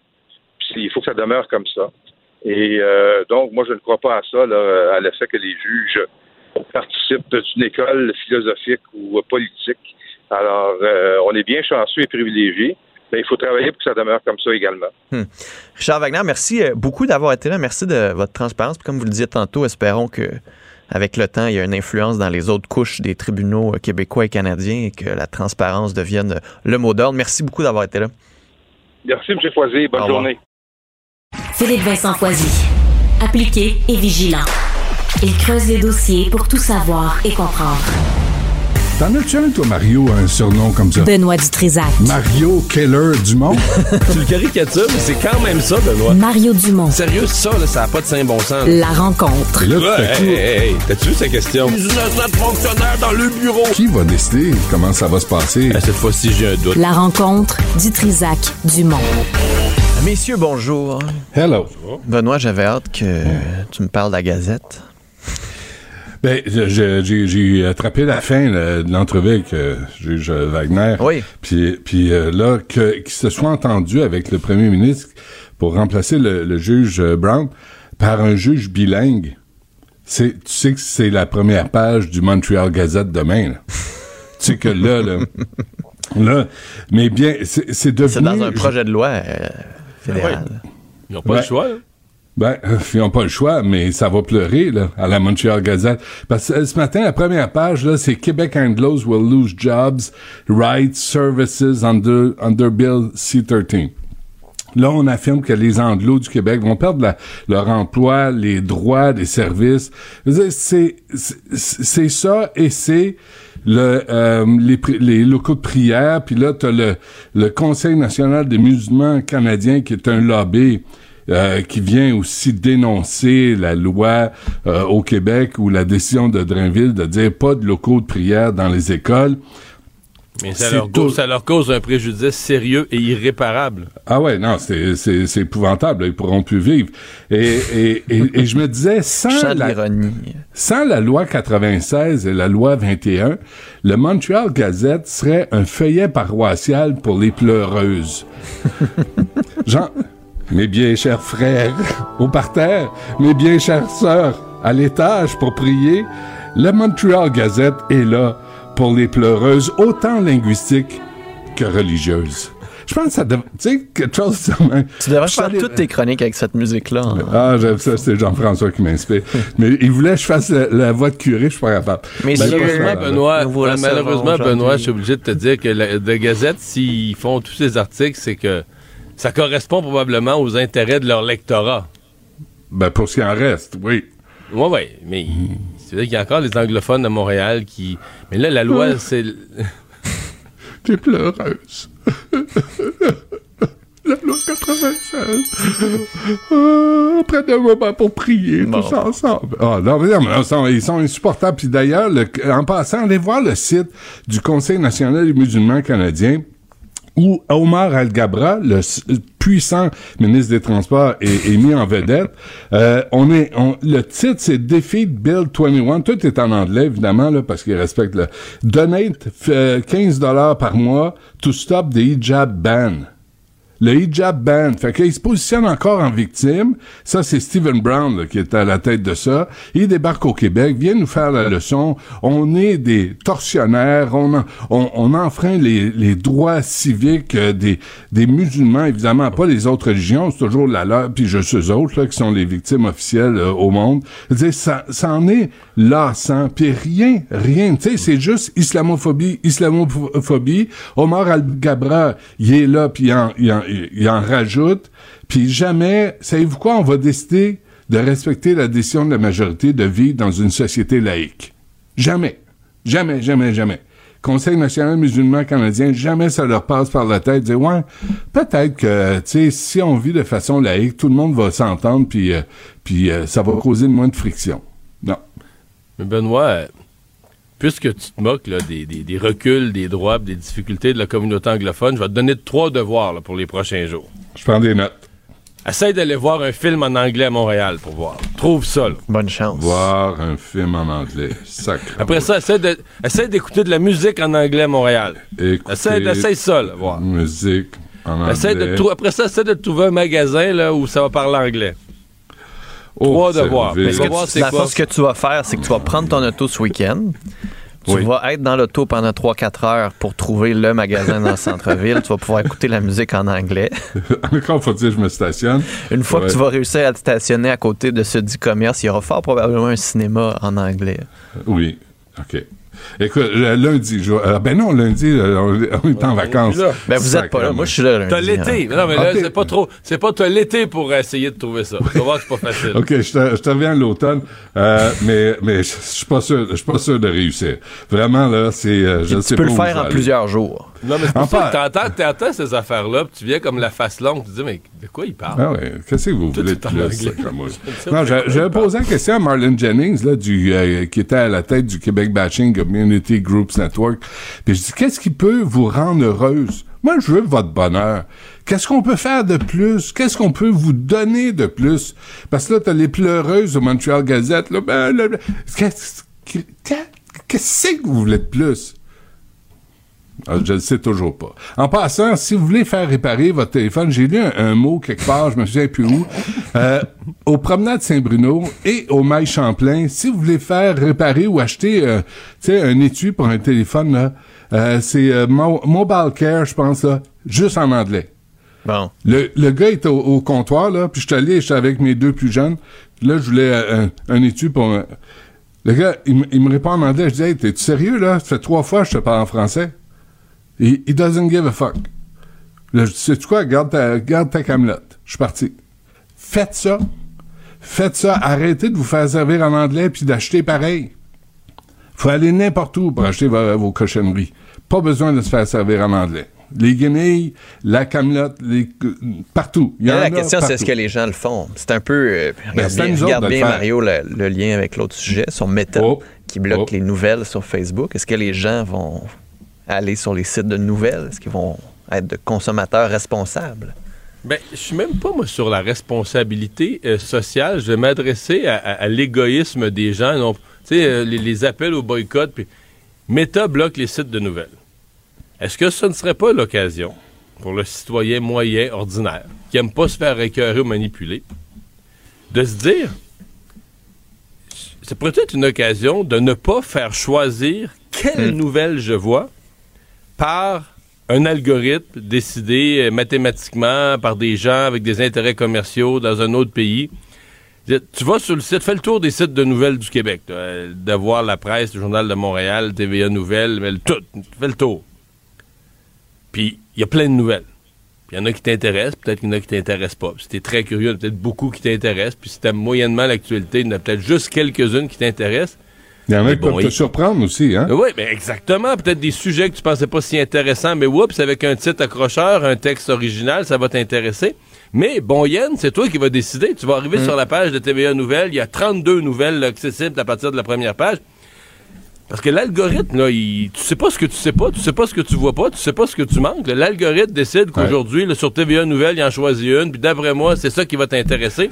Mais je me rends Et compte des et- jeunes, des jeunes, entre autres, ça fait des années là, qui regardent les nouvelles, que choisit l'algorithme. Ben oui. Et c'est les, les chambres d'écho dont on parle, là, où, tu es confronté juste à des... ben, T'es pas confronté, où on te rassure avec des sujets qui t'intéressent déjà, ben t'apprends rien de nouveau. des opinions que tu penses déjà. Ben oui. Nous, là, quand on lisait des magazines, quand on lit des magazines, à l'époque, on les achetait, les magazines. Oui, oui, oui, oui, on payait pour des magazines et des journaux. Imaginez ça, parce qu'on pensait que ça avait une valeur. Ben, des fois, on tombait sur un article auquel on s'attendait pas et qui nous amenait à réfléchir autrement. Ah ben, sacramouille. C'était un éclat de génie. T'as plus ça aujourd'hui, là. Alors, moi, je suis d'accord, là. Arrêtez. Facebook, je suis pas là-dessus. Je l'ai jamais été. F- Pour citer Logan Roy, là, de Succession, allez voir ça. Fuck off Meta. Fuck off Facebook. Allez vous abonner sur des sites. Allez, allez sur le site des journaux. C'est gratuit. C'est gratuit, puis vous allez avoir des surprises. Mais lâchez, là, arrêtez de vous faire euh, prendre en otage, effectivement, par euh, des gens qu'on connaît pas. Puis qui choisissent que vous allez voir ou pas comme nouvelle. Parce que sur votre fil, là, ils choisissent ce qu'ils vous montrent ou pas. Hey Mario, là-dessus, là, euh, quand tu me dis d'aller voir un film en anglais, euh, lequel? quand tu me dis d'écouter de la musique, euh, laquelle? Attends, je vais aller voir, je vais aller voir sur Internet si. euh, Quand tu me dis d'aller écouter ma- Chaume, ou, dans euh, un commerce. CBC ou Virgin. C'est- OK, CBC Virgin. Ah, Virgin. Virgin, là, puis euh, toute la gang, là, c'est toute la même. des amis, là? Euh, Virgin, non, c'est euh, 92. euh, tu te Ah, souviens, on était à 92.5, Ah, ouais, c'est où les animateurs, animatrices, c'était tous des anglos. Il y en avait un sur la gang qui parlait français. Tous les autres, là, incapables. Animés à Montréal, là. Le, le, c'est quoi, 92.5, là, toute cette, cette gang-là? Ouais, mais là, Ah, ça- comment ils font pour vivre à Montréal, dans le, dans le, le Montréal décrit par le Montreal Gazette où euh, l'anglais est opprimé? Comment ils font Ben, pour ils ont, survivre? euh, ben, ils ont de la Juste peine. manger, comment ils font pour avoir leur nourriture? Je, je ne sais pas. Regarde, il y en a à pas. la Banque Scotia des films en anglais, au Quartier Oui. Latin, au Non, Cinéplex. non, mais- mais- mais C'est même au quartier latin. Non, mais c'est pas banal ce que tu dis là. Au Star City, Carrefour Ah en oui, Grignon, Non, mais Tachereau, lequel? Parce que moi, je, je veux, Cavendish, je veux suivre la réflexion de Mario. Là. Tech, Lacordaire. Y a-tu que- y a-tu quelqu'un qui peut décider pour moi quel film aller voir? Les Transformers. Parce que Ah ouais, parce que pour choisir. choisir ton film. Ben oui. Ben, c'est ça, je vous dis. Euh, écoutez, Ben, c'est ce que musique- Netflix fait un peu déjà. Mais quand vous écoutez les Virgin puis 92.5, là, moi, mes plus jeunes me demandaient, je dis là, ça suffit. C'est toujours les 17 mêmes maudites tonnes en anglais, d'Harry Styles, puis toutes les mêmes kitteneries plates. C'est toute la même, comme on dit, playlist là, qu'on nous enfonce dans le fond de la gorge. Fait que là, moi, c'est ça. Dites-moi quoi faire, parce que je sais pas, je trouve ça Spotify sert à ça aussi. Euh, c'est la F1 ce week-end? La F1 ce week-end, euh, le, le char, euh, le char, la, la célébration du char qui va vite. Alors on va y aller en autobus. Mais là, faut, faut souligner le ministère des Transports qui a interdit des chantiers sur euh, des axes euh, importants. Bravo. Bravo. Là, pour une fois, on va pas bitcher. Bravo. Euh, ils s'arrangent pour qu'il n'y ait pas d'entrave à, à cause de chantiers. C'est Par contre, j'ai entendu parler qu'ils prévoyaient un chantier sur euh, la route Gilles Villeneuve, là, sur l'île Notre-Dame? ça se peut, ça se peut que les chars Fassent des détours. à toutes les tours, à toutes les tours, faut qu'ils passent entre des comptes. Où on fait des petits nids de poules. Non, non, ils ont repavé, c'est vrai. Pour le Ouais, on va voir s'il y a de la courtoisie à la F1. Non, ben après toi. Non, non, je, vais- je vais y aller après, c'est pas grave, là, tu sais, pense avant. Mais euh, en passant, hier, euh, j'ai- fait une entrevue sur le sujet. Euh, tout est prêt, hein? La F1, là, tout le monde est prêt. Tourisme Montréal fait euh, a offert une formation aux employés du secteur touristique euh, pour détecter les cas euh, d'abus euh, sexuels ou de contraintes euh, sexuelles. Tu euh, tout- est là. Il n'y a pas de campagne sur le site. Là. Tu on salue Maria Mourani, là, soit un homme, pas un graineux. Il n'y a pas de campagne sur le site. Il y en a surtout pas dans les parties sur la rue Crescent, là, avec tous tous les douchebags qui vont s'accumuler là. Euh, puis euh, la prostitution là, est plein. là. Les proxénètes ont recruté plein, plein, plein d'adolescentes. Soyez prêts, sortez votre argent. Euh, Montréal est prêt à accueillir la F1, qui est synonyme de tourisme euh, sexuel. Puis en passant, l'organisation Octane de la F1 devrait avoir honte. La gang aux communications devrait être gênée. T'essaies de leur parler, puis sont pas, pas capables de sortir puis dire la F1 de Montréal se dissocie de l'industrie de la prostitution. Pas capable. François Dumontier l'a fait il y a dix ans, peut-être. Là, aujourd'hui, c'est fini. Là. Il n'y a plus personne qui en parle, plus personne qui le dit. Puis sur les sites, fuck off. Sur les parties de Crescent, let's go, les proxénètes sont à l'œuvre. Bravo, messieurs. Mario. Ben, il y a une sensibilisation nouvelle qui n'existait pas avant. Maintenant, il, je veux dire, il, y, a des il y a des proxénètes euh, dégueulasses qui recrutent des jeunes, puis eux, ben, j'ose croire qu'ils sont plus surveillés qu'avant. En tout cas, on nous assure de ça. Hey, t'as, des prostituées volontaires aussi, là, qui ont y a probablement des des des des, des, oh, des, adolescentes, Mario, tu sais. Non, non, pas des adolescentes. Ah, oui, des oui, adultes oui. Ah, volontaires oui. qui, ont, qui ont hâte à la fin de semaine de la F1 parce que ça va être la plus payante de l'année. Là. Dire, non, mais parle à Maria Mourani. Maria Mourani là, a dit, tu sais, les, les et hier, hier aussi, j'ai fait une entrevue avec Mme Soli, euh, qui, qui travaille, là, un organisme communautaire, puis euh, les proxénètes ont déjà travaillé auprès des centres jeunesse. Ils attrapent les adolescentes qui sortent de là, qui sont un peu perdues. Euh, c'est pas eux autres là qui font les jobs aux clients, les proxénètes. Ils devraient juste pour goûter à leur job. Mais mais c'est, avez-vous vu Avez-vous vu, puis je lui ai posé la question spontanément hier, au cours, euh, eux autres, ils font ça, là, le groupe communautaire, font ça depuis dix ans. J'ai dit, avez-vous vu une annonce au cours des dix dernières années où la police, le SPVM, a fait une descente, a fait des arrestations de clients de prostitution pendant la F1? Je présume que c'est non la réponse. Ben, euh, moi, la question m'est venue, puis j'ai pas la réponse. Puis je pense que c'est non. Mm. Je, je, vais vous entendre euh, sur les sondages. Sondage léger, Mario. Euh, la CAQ freine son recul, ouais, le PQ. Ouais. Ben, c'est ça, c'est une stabilisation. Dans le fond, il n'y a pas, depuis, depuis, le, ouais, depuis le sondage de, de, milieu de session parlementaire, c'est comme ça s'est stabilisé. La CAQ à 37, mais le PQ à 23. Donc, le PQ qui s'installe vraiment comme l'alternative.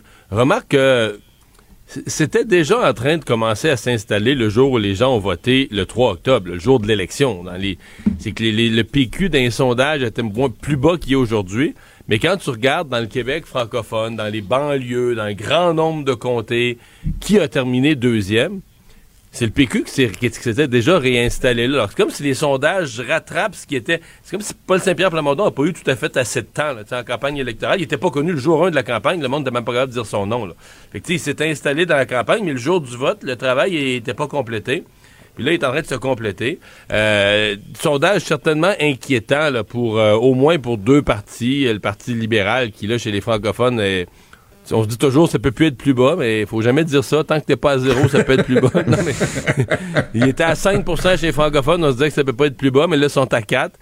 Et Éric Duhem, que c'est entre autres dans la région de Québec, là, où il est moins, euh, il devient moins compétitif, puis s'il y avait des élections demain à Québec, la, force du PQ à Québec, ça semble réel.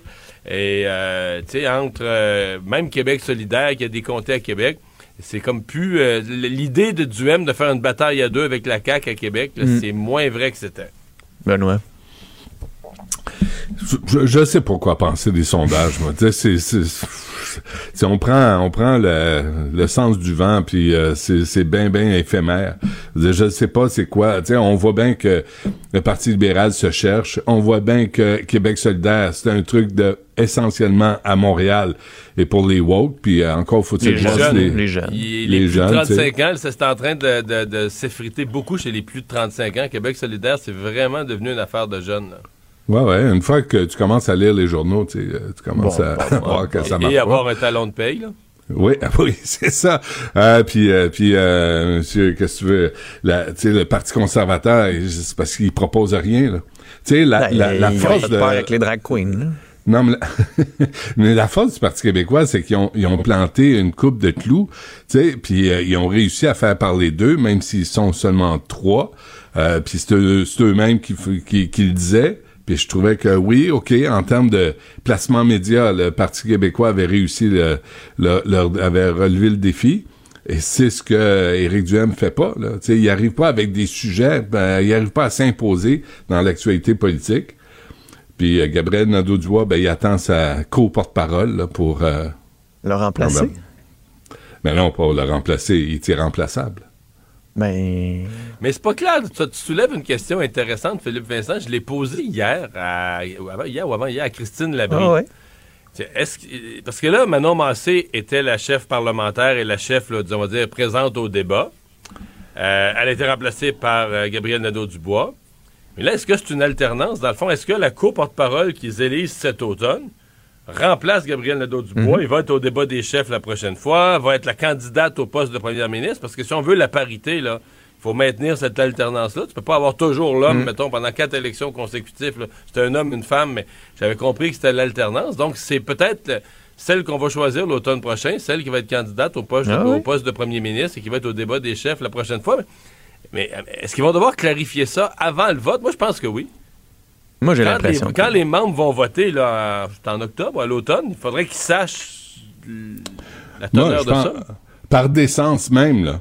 Juste par décence.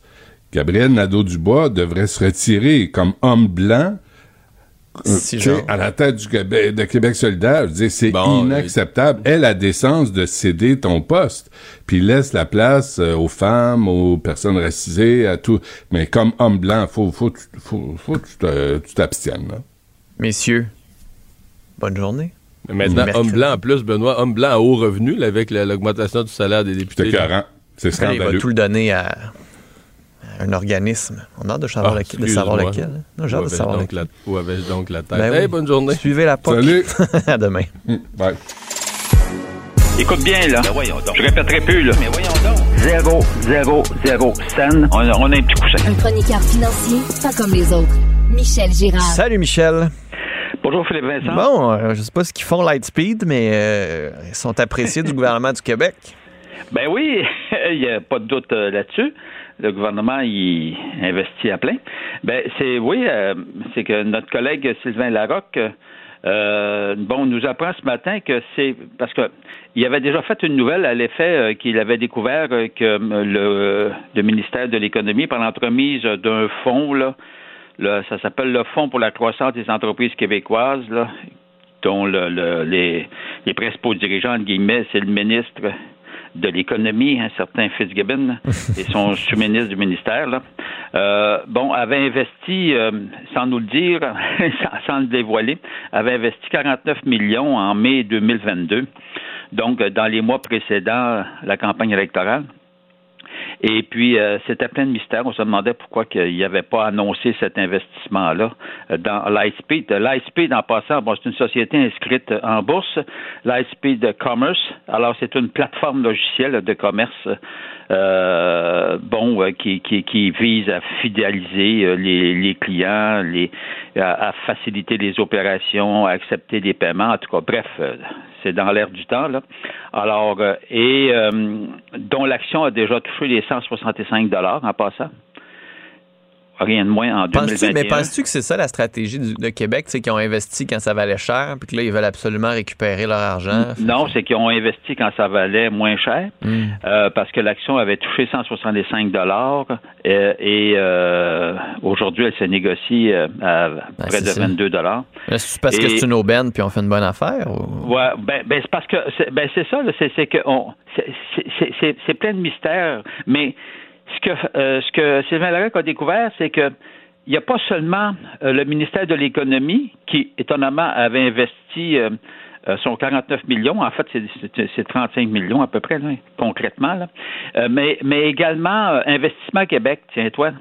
Hmm. Rien de moins. Alors, Investissement Québec, ben, Investissement Québec, finalement, finalement, le gouvernement, il en a acheté pour 135 millions.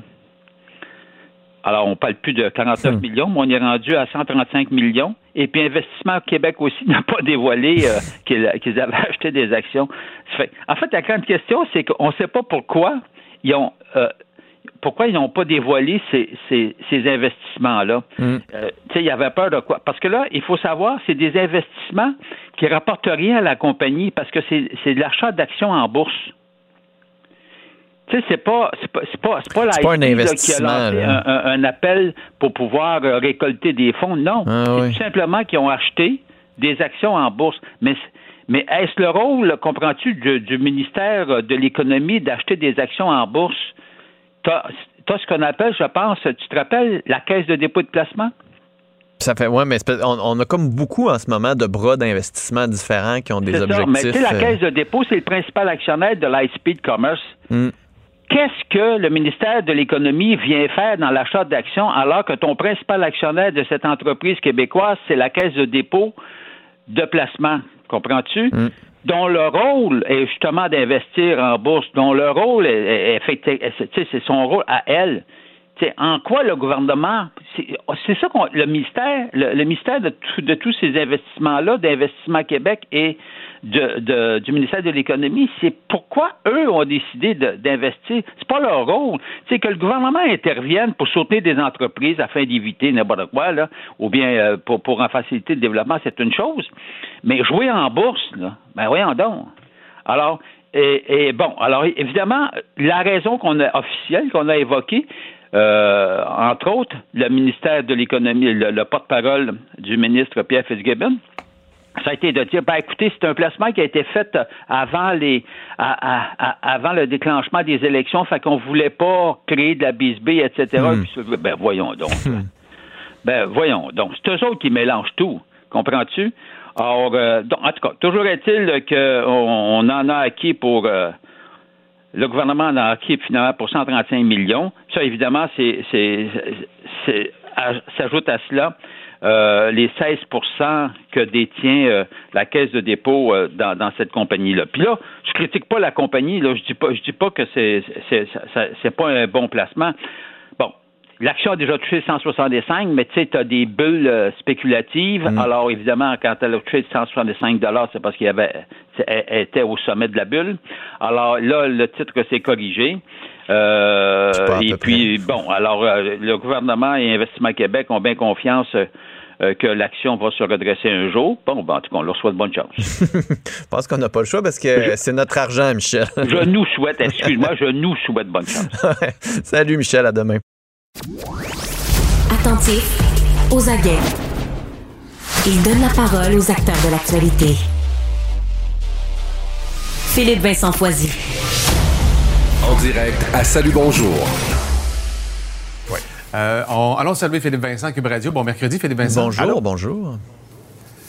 Est-ce que Bernard Drinville, lui, laissera sa trace Hey. avec la réforme sur l'éducation? En tout cas, pour le moment, le sondage appuie certains points de sa réforme. Oui, ben appuie en fait euh, surtout sur le français, là, toutes les mesures qu'il a euh, lancées euh, dans les dernières semaines pour dire que ça prend une meilleure maîtrise du français.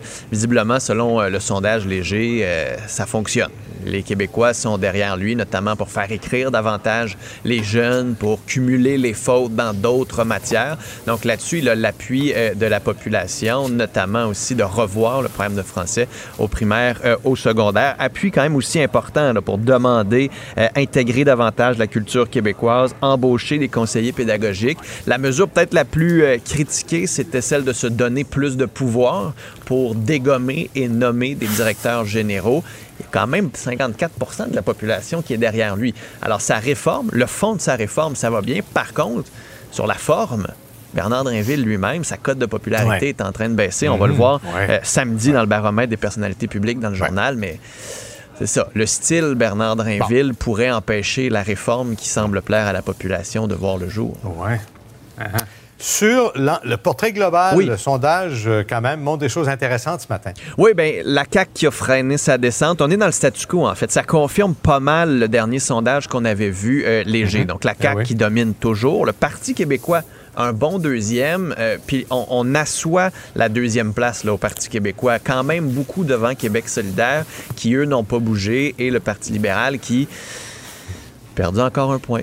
Je, je, disais que le 14% allait être le plancher. Ben, finalement, c'est 13 et ça continue de, descendre. C'est-à-dire c'est juste un point de pourcentage, mais quand même, le Parti libéral est totalement euh, isolé. Donc, mauvais sondage pour eux qui montre que la dernière session n'a vraiment, mais vraiment pas porté fruit. Pour Québec solidaire aussi, l'aiguille bouge pas. On concentre notre vote chez les jeunes seulement. On perd des appuis chez les plus vieux. Gabriel Nadeau-Dubois qui parvient pas à faire bouger l'aiguille de Québec solidaire, alors que pour la CAQ et le Parti québécois, ben, ça reste un très bon sondage encore.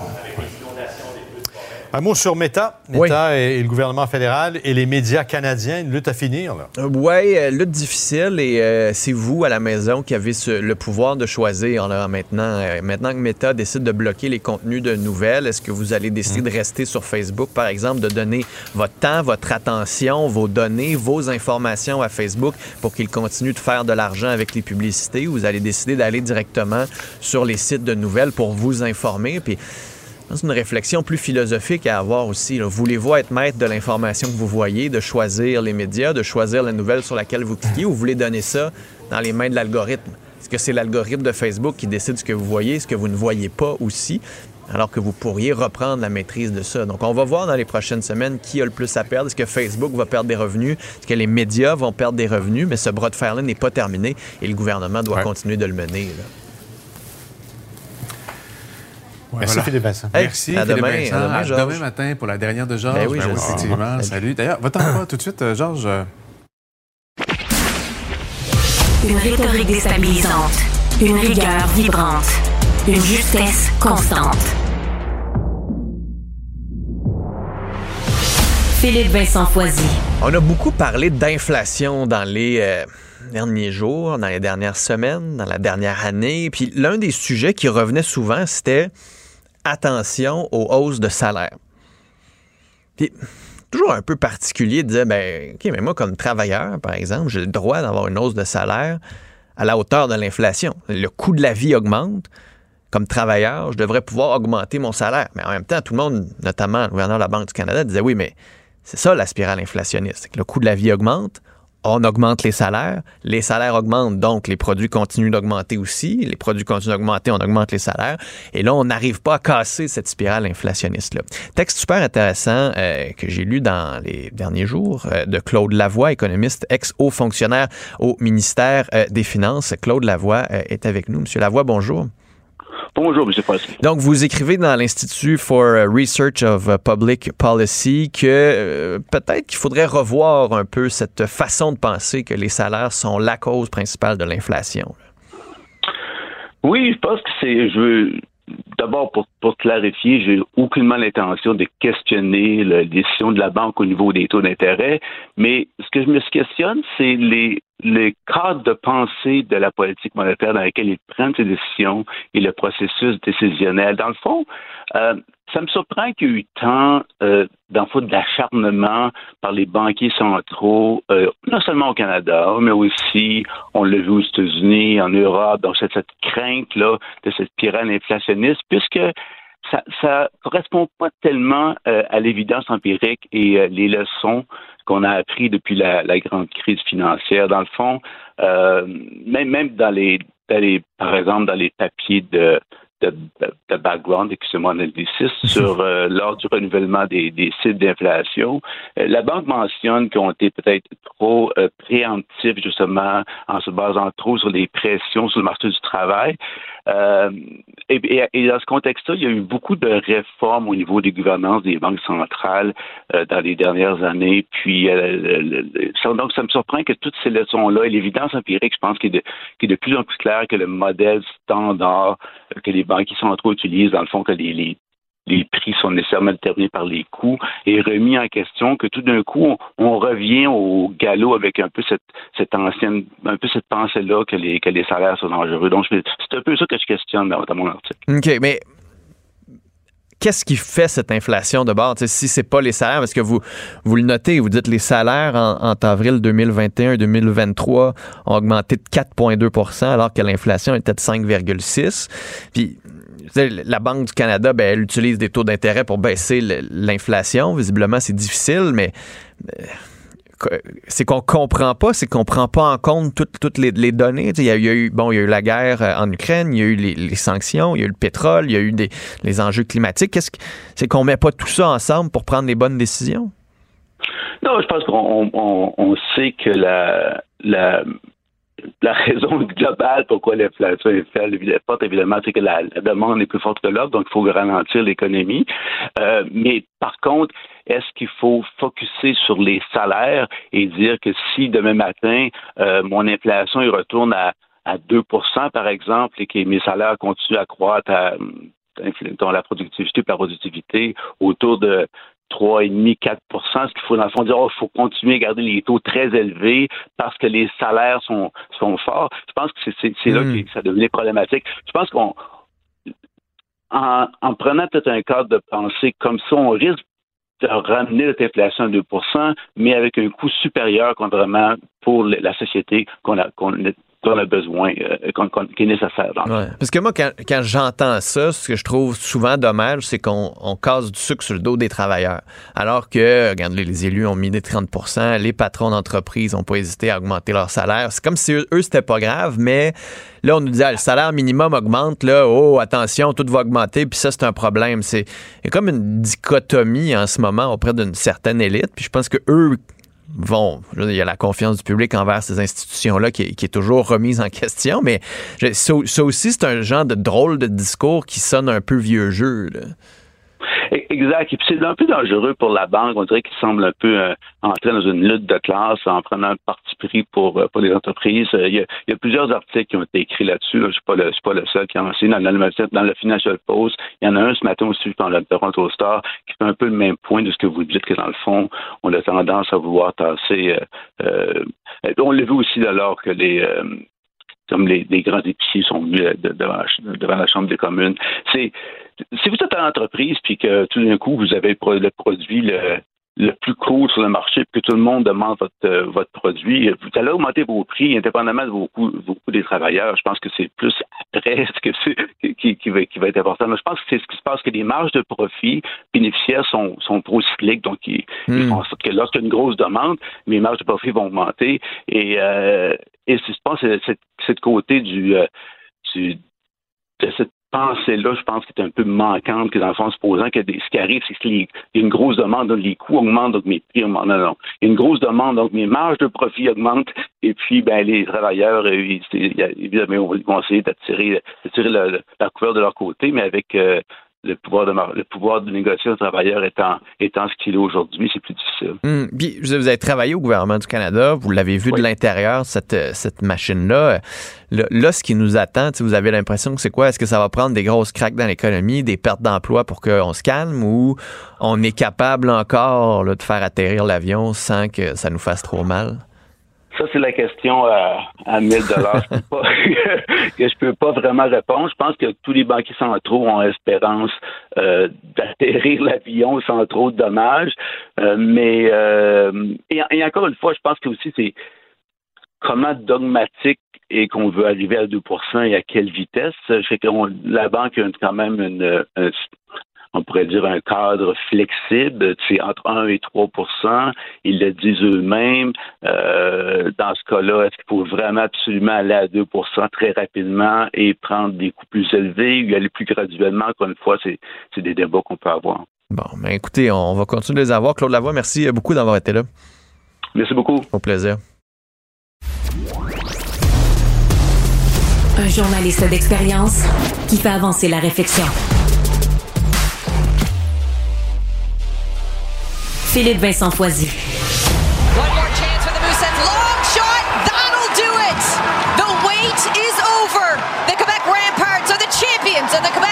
Junior Hockey League. Ah, c'était euh, bon pour la Ligue junior euh, majeure de hockey. Le 4 juin dernier, les Remparts ont aussi gagné la Coupe Memorial.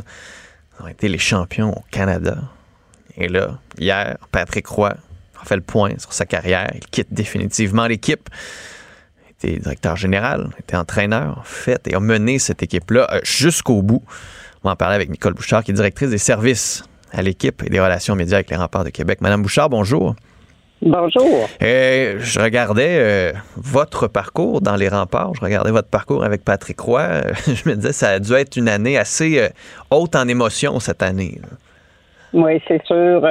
comme vous le dites, il y a dix jours à peine, on gagnait, on était au, sommet de, de ce qu'on pouvait vivre avec la victoire à la Coupe Memorial. Puis Hier, on a annoncé son départ. Ça a été une journée euh, forte, émotive. Et euh, quand ça fait 20 ans que tu côtoies quelqu'un comme lui, euh, c'était vraiment un privilège de le faire. Hum. Puis, il s'en va, il s'en va quoi, serein? Il s'en va la tête haute? il s'en va pour être mieux remplacé? Comme, comment vous voyez ça? il s'en va, je pense, avec le le devoir accompli, c'est certain. Comme il disait hier, le fait d'avoir gagné, euh, depuis le jour 1 de cette année 22-23, euh, c'était le but, c'était de tout gagner. Euh, on peut pas en dire mieux. On a gagné le championnat de saison régulière deuxième année consécutive, le trophée Gilles Courteau pour la première fois en 47 ans, puis en plus une deuxième Coupe Memorial pendant son séjour avec nous. je pense qu'il n'y avait pas meilleure façon de quitter un travail qu'il adorait, qui, pour lequel il était excessivement passionné, mais je pense que de partir comme ça, il est très serein avec sa décision. Puis c'est difficile pour ceux qui l'entourent parce que on avait de bonnes habitudes de travail avec lui. Il nous a amenés dans le même bateau que lui, puis on était tous aussi passionnés que lui. Mais on va continuer, puis euh, je, lui souhaite que le meilleur pour la hmm. suite, c'est certain. Vous l'avez côtoyé quand même, vous le disiez longtemps. Expliquez-nous, mettons, comment il a changé au fil des ans. Nous, on l'a vu dans les médias. On l'a vu mm-hmm. euh, bouillant, on l'a vu plus calme, on l'a vu euh, gagnant, on l'a vu frustré. Euh, est-ce qu'il était comme ça aussi en, coulisses? Est-ce qu'il était aussi intense quand, quand, vous travailliez avec lui? Je veux dire qu'il était très, très, très intense dans son travail. Je veux dire, c'était un un gars qui euh, il arrivait au bureau à 6 heures le matin, puis pouvait faire du vidéo, puis préparer son équipe jusqu'à 5 heures le soir. Là. Les journaux, on n'avait pas de match. Puis, euh, mais de, de dire qu'il était intense avec son entourage, non, pas du tout. Euh, il était exigeant pour lui-même, excessivement exigeant pour lui-même. Mais il n'a jamais exigé rien de notre part, mais on est comme devenu par défaut peut-être tout aussi euh, impliqué. Euh, il impliquait beaucoup les gens autour de lui. Euh, ça travaille en équipe constamment. Puis je pense que tu moi, ça fait quand même au-dessus de 40 ans que je travaille dans le hockey. Je l'ai dit hier aussi. j'ai jamais vu un entraîneur aussi passionné que lui. Hmm. souvent ils disent c'était sa passion, mais je pense que pour lui, c'était sa vie. Là. Hmm. Puis, puis, là, vous, il ne sait pas, il s'en va où, on le sait pas, il s'en va où. Vous, vous lui souhaiteriez quoi? Ben, je souhaite avant tout peut-être un peu de repos parce que la dernière année était vraiment exigeante. Euh, il part d'ailleurs en fin de semaine pour un beau voyage en Europe, mais euh, il a besoin de, de, prendre du recul, ça c'est certain. Euh, je pense qu'il est assez intelligent pour savoir qu'est-ce qu'il veut faire pour la suite. Et je pense qu'il va prendre sûrement quelques mois euh, cet été pour profiter un peu de la vie, chose qu'il n'a pas faite souvent dans les dernières années. Euh, mais Qu'est-ce qui peut y arriver de plus? J'imagine euh, peut-être un retour dans la Ligue nationale à un moment donné. je pense que dans le hockey junior, il a fait pas mal de tours. Il a prouvé à tout le monde qu'il était capable de gagner. C'est un gagnant euh, dans l'âme. Puis je ne sais pas qu'est-ce qu'il pourrait faire de plus chez nous, à notre niveau. Hmm. Puis, qu'est-ce qui attend les remparts? vous, je veux dire, vous, restez là, vous continuez de travailler là. Mm-hmm. Euh, Patrick quoi parlait de vous en disant vous êtes une machine, vous personnellement. Mm-hmm. Plus on vous en donne, plus vous livrez. Qu'est-ce qui vous attend puis qu'est-ce qui attend les remparts? Ce qui m'attend, c'est que oui, je vais continuer. Euh, je vais essayer de continuer avec hmm. la même passion qui m'anime euh, depuis toutes ces années aussi. Mais euh, qu'est-ce qu'attend les remparts? Je pense que la vision des choses pour pour Québécois sport divertissement est de continuer dans la dans la même lignée. c'est sûr que je pense que dire de remplacer Jacques Tanguay, de remplacer Patrick Roy, c'est peut-être faux de dire qu'on va les remplacer, mais on va des gros morceaux, des gros morceaux. On va trouver des successeurs euh, adéquats pour euh, prendre la relève, puis continuer dans la même ligne, la même culture d'entreprise, euh, amener les mêmes valeurs auprès de nos joueurs, puis essayer de continuer à faire grandir l'organisation comme comme elle est devenue en ce moment. Oui, puis, Québec a quand même bon, pas perdu les Nordiques, mais les remparts ont comme ramené une fierté importante. Là. Oui, c'est certain. On l'a vu beaucoup. Euh, plus les séries avançaient, plus ça devenait le, sujet de conversation dans toute la ville de Québec. on l'a vu en finale où on a joué trois matchs à, guichet fermé, puis ça se vendait en dedans de 20 minutes. Tout était vendu. je pense que c'était devenu le, le happening de la ville, puis on espère c'est que les gens vont continuer à, rester euh, de, bons partisans pour notre équipe. C'est certain qu'on rentre dans une phase de reconstruction parce que le hockey junior s'est fait comme ça. Mais euh, on a encore quand même de bons joueurs qui vont de retour. Il y en a beaucoup qui vont être partis, mais euh, nos gens de hockey vont travailler fort pour continuer à mettre sur la glace un produit des plus intéressants. Hmm. Puis avec tout ce qui s'est passé cette année, Sentez-vous que la Ligue a, comme vécu beaucoup de transformations? Sentez-vous que elle, en fait, elle va mieux aller avec le départ de M. Courteau, avec tout ce qu'on a entendu euh, dans les dernières années, commission parlementaire et tout, le reste? Sentez-vous que ce qui attend la Ligue va être vraiment positif? Je pense que le, le fait d'avoir gagné euh, est venu peut-être mettre un baume sur toutes les, les histoires qu'on a entendues pendant l'année. Puis faut, faut pas dire qu'il y a eu juste du mauvais dans la Ligue d'hockey junior majeur du Québec au, fil des dernières années. Euh, il y a eu des bonnes choses qui ont été faites. Euh, la Ligue a progressé sur beaucoup de plans.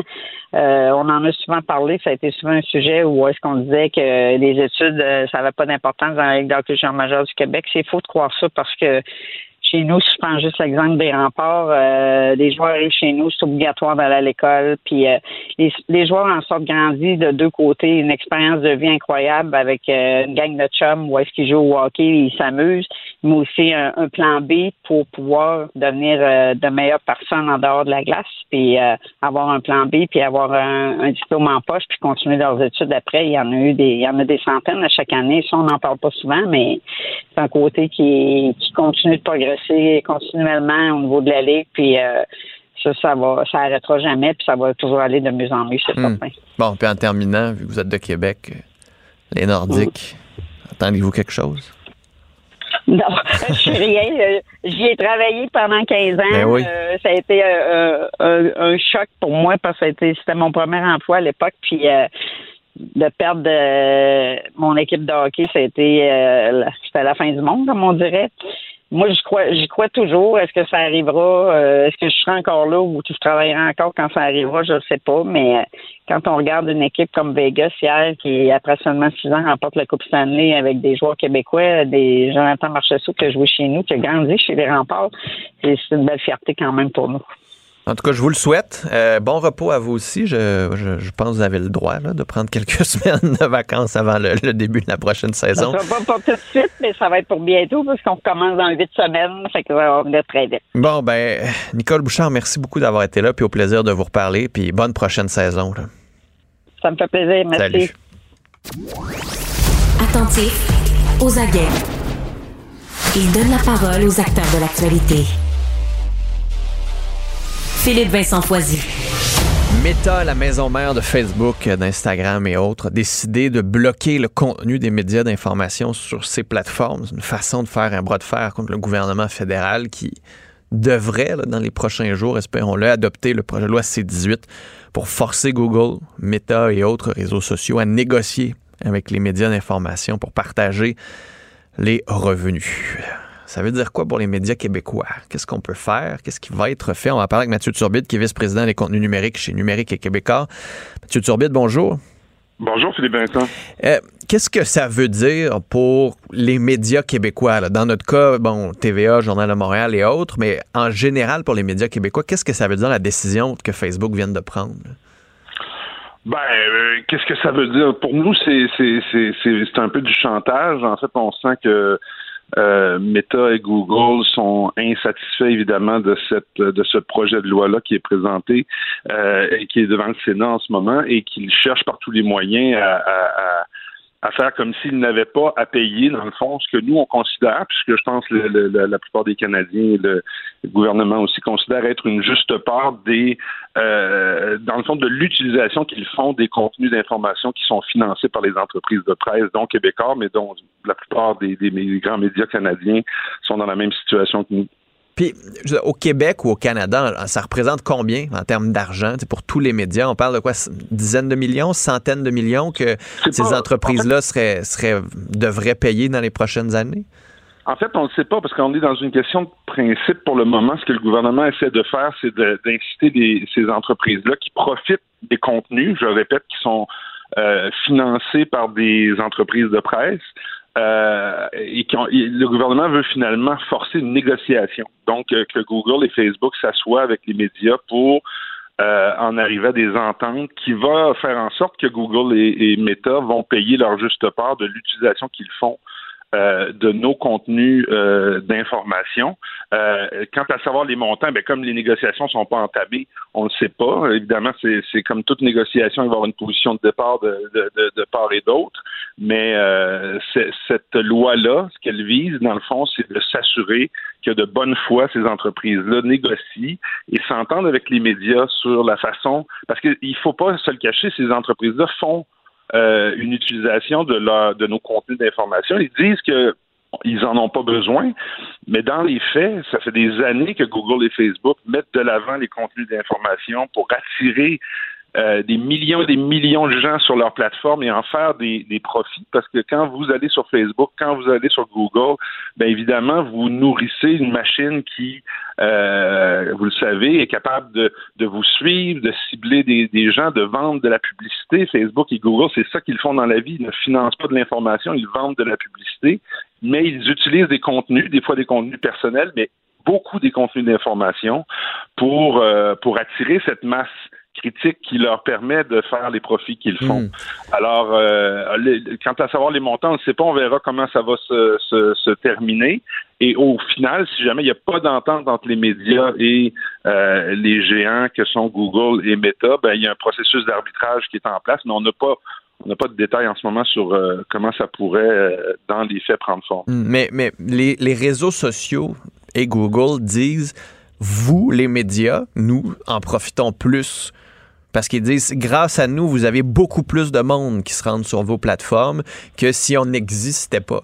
Donc, est-ce que ça, ils ont, ils ont raison? Est-ce qu'il y a un partage, un équilibre à trouver entre ils volent tous les revenus publicitaires, mais ils amènent des clics qu'on n'aurait pas sinon?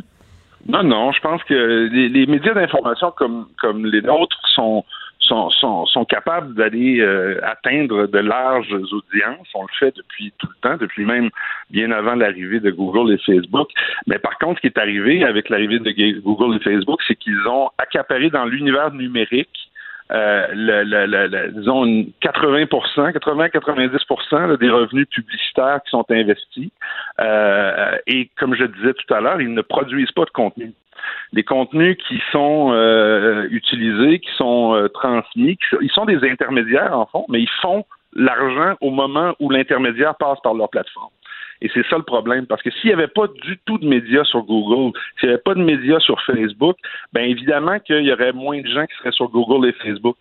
Donc, ils en profitent. Tout ce qu'on veut, ce que je pense que le projet de loi vise aussi, c'est de s'assurer qu'il y a une juste part qui est payée euh, aux médias qui investissent dans la couverture de l'actualité. C'est pas c'est pas Google, c'est pas Facebook qui ont des salles de presse, des, journalistes qui posent des questions, qui sont présents dans tous les secteurs de la société pour rendre compte de, de, de ce qui se passe dans notre démocratie. C'est ce sont les médias qui font ce travail-là et Google et Facebook en profitent. Nous, ce qu'on veut, c'est s'assurer euh, que, ben, ce qu'on veut, que, ce que le projet de loi vise, et nous, on appuie ce projet de loi-là, c'est qu'il euh, qu'il s'assure que ces médias-là, ces, ces entreprises-là payent leur juste part. Puis, vous demandez donc au gouvernement de ne pas faire comme l'Australie, puis de laisser un petit tour de passe-passe que Facebook aurait réussi à obtenir, que même s'ils s'entendent pas, il n'y aura pas de processus pour les forcer à s'entendre, alors qu'ici, c'est ça. S'il n'y a pas d'entente avec les groupes médiatiques, le CRTC va trancher par la suite. Ça, c'est important que ça reste. Ben, on n'est pas, honnêtement, on n'est pas rendu là. Nous, on est vraiment sur le, sur- comme je le disais tantôt, sur le principe. Nous, on veut que, euh, on veut que ces entreprises-là puissent, euh, euh, dans le fond, partager une partie des, des profits qu'ils font en utilisant nos contenus. Euh, il y a plusieurs moyens qui auraient pu être mis de l'avant. Le gouvernement canadien a décidé de, de présenter le projet de loi C-18. On n'est pas dans, dans, dans, le détail à demander euh, euh, plusieurs changements, mais ce qu'on veut, par contre, c'est qu'il y ait au moins une, une méthode qui soit mise en place de façon à s'assurer que les salles de presse qui sont financés par nos entreprises puissent euh, recevoir une compensation pour l'utilisation de, que font euh, de nos contenus ces entreprises-là. Ouais, puis que ça tarde pas non plus l'adoption de la loi, là, parce que là, on s'en va en été, puis là, c'est l'automne. Ah ben là, euh, on verra comment le processus suit son cours, mais euh, c'est sûr que là, nous, on a réagi à la, à la décision de Facebook de, de, de, de, de bloquer ou de commencer des tests de blocage. Moi, je trouve que c'est absolument inacceptable. Je pense que euh, vous l'avez vu, plusieurs ont réagi hier euh, de voir que des contenus d'information crédibles, crédibles, je le souligne, là, produits par des entreprises comme le Journal de Montréal, le Journal de Québec, TVA Nouvelle, la presse, Radio-Canada, peu importe, soient bloqués sur une plateforme comme Facebook, alors que Facebook laisse de façon euh, absolument euh, gigantesque. Les fausses nouvelles depuis. Des fausses nouvelles, des, des, des nouvelles qui sont parfois euh, volées à gauche et à droite à des entreprises. C'est, c'est, c'est absolument euh, sidérant de voir que dans une société en 2023, on laisse des entreprises comme ça bloquer des contenus crédibles et laisser passer toutes sortes de contenus farfelus et, euh, et de fausses nouvelles. Alors pour nous, c'était important de réagir. Alors ce qu'on fait, puis c'est le message aussi qu'on voulait passer hier, c'est de dire aux gens, vous savez, les réseaux sociaux, ça existe, on le sait, c'est là pour rester, etc. Mais par contre, nos plateformes à nous existent aussi. On a des, sites web, on a des applications mobiles. L'ensemble des médias canadiens sont accessibles aussi d'une autre manière. Donc, allez-y directement. S'il n'y a plus de nouvelles sur Facebook, ben, allez trouver vos médias et l'information crédible là où elle se trouve. Puis, euh, vous allez en être euh, mieux servi, en tout cas ces jours-ci, certainement. Et en plus, il y a une nouvelle application du Journal de Montréal, là, tout belle, toute fraîche, toute chaude, qui est super oui. intéressante. Mathieu Turbine, merci beaucoup d'avoir été là. Merci à Salut. vous. C'est Vincent, au revoir. Il désamorce minutieusement toutes les bombes qui frappent l'actualité. Philippe Vincent Foisy. Un des organismes euh, assez importants, surtout dans le contexte de l'inflation, fait que la nourriture coûte de plus en plus cher. Euh, on parlait de la DPJ aussi hier, les hausses des signalements. Comment ces jeunes-là qui pensent au travers de la DPJ réussissent après ça à s'en sortir, notamment au plan de l'alimentation et le gaspillage alimentaire aussi derrière tout ça. Euh, et c'est un organisme hyper important au Québec qui vient tout juste de recevoir un beau don, là, quand même d'à peu près 200, euh, plus de 200 000 dollars pour la campagne des semences solidaires qui s'était tenue du 2 au 22 mars dans les IGA un peu partout au Québec. Jean-François Archambault est le fondateur et directeur général de cet organisme, la Tablée des chefs. Jean-François Archambault, bonjour. Bonjour. Comment ça va, la Tablée des chefs, euh, ces temps-ci? On est occupé, on est occupé, c'est certain. Puis euh, des fois, je donne les chiffres du nombre de gens qu'on nourrit ou euh, du nombre de tonnes de nourriture qu'on récupère. Euh, puis on, fait un travail, mais tu sais, on peut pas se féliciter non plus qu'au Québec on soit on ait à nourrir autant de gens dans le besoin. Puis je pense que l'état du gaspillage alimentaire aussi doit avancer. On, on fait du surplace un peu, puis on, on doit tous faire des efforts, là, incluant euh, nous à la maison aussi. Donc, c'est vraiment l'affaire de tous. Puis, quand on regarde, tu parlais des, des jeunes en, en situation de transition vers la vie autonome en centre jeunesse, c'est crucial de leur transmettre les connaissances et les compétences de base parce que ils ont été nourris en centre jeunesse dans les cafétérias, les services alimentaires, ceux qui sont euh, en foyer euh, depuis qu'ils y sont. Donc, et trois repas par jour. euh, et donc, le, le, fait de manger ensemble, le fait d'aller à l'épicerie, plus de 60% des jeunes qu'on forme en, dans notre programme Cuisine ton avenir ont jamais mis les pieds dans une épicerie puis ils ont 17-18 ans. Donc, c'est vraiment préoccupant, mais en même temps, il y a tout un travail à faire euh, pour être capable de les préparer à la vie autonome. Oui, mais ça, moi, ça- c'était ce, ce travail-là, je pense que ça m'avait marqué. On vous avait invité, je pense que c'était votre livre de, de recettes, justement, pour, pour financer notamment ce- cette partie du programme, Oui, pour aider bon. les jeunes. là. Tu sais, C'était des recettes quand même simples pour nos premières recettes quand on sort de la maison. J'en parlais avec l'ado à la maison, je me disais, elle est quand même chanceuse. Tu sais, Elle a vu quelqu'un cuisiner, elle a vu quelqu'un faire des listes d'épicerie. Alors que ces jeunes-là qui sortent n'ont pas cette autonomie-là, doivent tout apprendre d'un coup. C'est hyper difficile pour eux. ça crée beaucoup d'anxiété avant avant le départ, en plus de devoir avoir un logement ou de se préparer à, gérer la gestion d'un logement ou d'un petit appartement ou de, colocation euh, avec d'autres jeunes. Tu fait que ça ça met un stress, une certaine anxiété. Puis nous, on travaille avec les éducateurs. On est hier, euh, l'équipe était en train, puis sont encore là aujourd'hui. On est en train de monter 3000 trousseaux qu'on va distribuer aux jeunes euh, des centres jeunesse qui sont en transition vers la vie autonome. Le projet est vraiment génial. C'est un, Donc, ça inclut le livre que tu parlais tantôt, Trop bon. On est à notre deuxième année de distribution. Puis avec ça, on fait un guide d'accompagnement parce que les éducateurs qui les soutiennent, qui les, qui les accompagnent, puis les familles d'accueil, euh, doivent faire un, travail de, de, transition eux autres aussi. Puis des fois, ils sont pas non plus outillés à animer un atelier de cuisine. Donc, on a des chefs qui vont aller à, la rencontre de ces groupes-là quand on va faire la distribution des trousseaux cette année et on va leur proposer de faire des animations avec eux pour les aider justement à, briser la glace sur une première recette puis voir que cuisiner dans le fond c'est pas si compliqué que ça puis il faut commencer à la base puis euh, c'est extrêmement important mm. de, de, créer euh, cette, cette, première sensation là d'être capable puis ça donne tellement d'estime de soi euh, même si on fait une recette la plus simple possible je veux dire les jeunes sont contents de du résultat puis ils sont fiers d'avoir d'avoir réussi. Puis sur le plan du gaspillage alimentaire, vous disiez tantôt, il y a tellement de chiffres, les chiffres sont super élevés.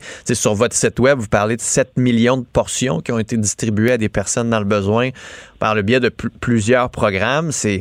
C'est de la nourriture qui est gaspillée, au moins vous la réutilisez, mais il y a comme deux problèmes, j'ai l'impression. Le besoin des gens qui s'accroît d'avoir de l'aide alimentaire, puis de l'autre côté, le gaspillage aussi.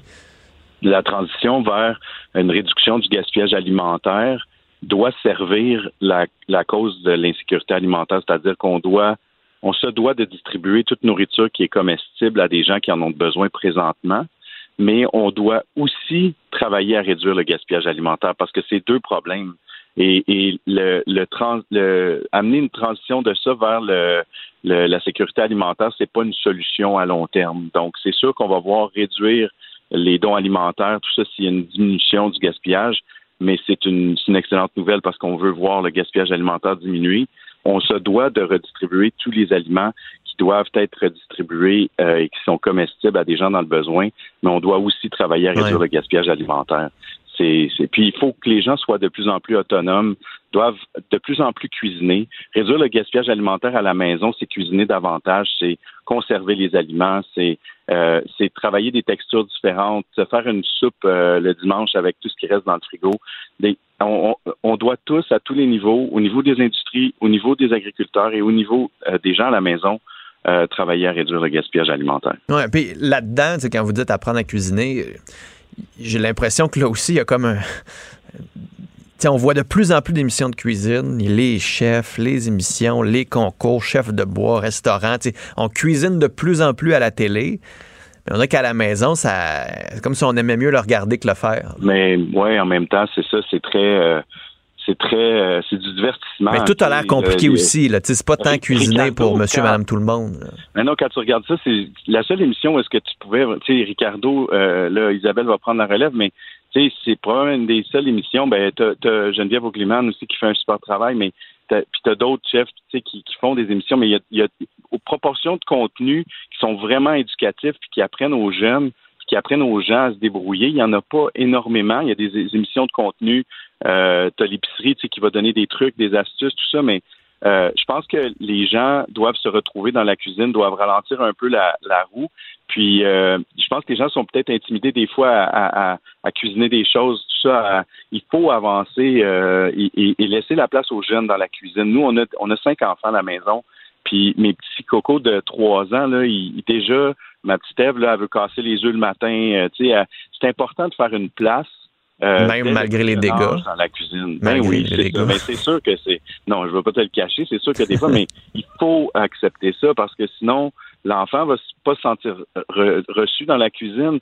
Puis ça va rester ça. Puis là, la vie va tellement vite que. Fait que c'est le fun de voir ton grand, ta grande ado, euh, ma grande Daphné, arriver dans la cuisine puis se faire un snack, tu sais, puis descendre, puis elle mange pas aux mêmes heures que nous, mais elle se fait manger, tu sais. Fait que c'est important de, de transmettre ça, puis c'est important de le transmettre aux jeunes qui en ont le plus de besoin.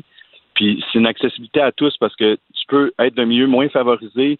Euh, notre programme des brigades est accessible dans plus de 230 écoles secondaires à travers le Québec. On rejoint plus de 5000 jeunes qui s'inscrivent.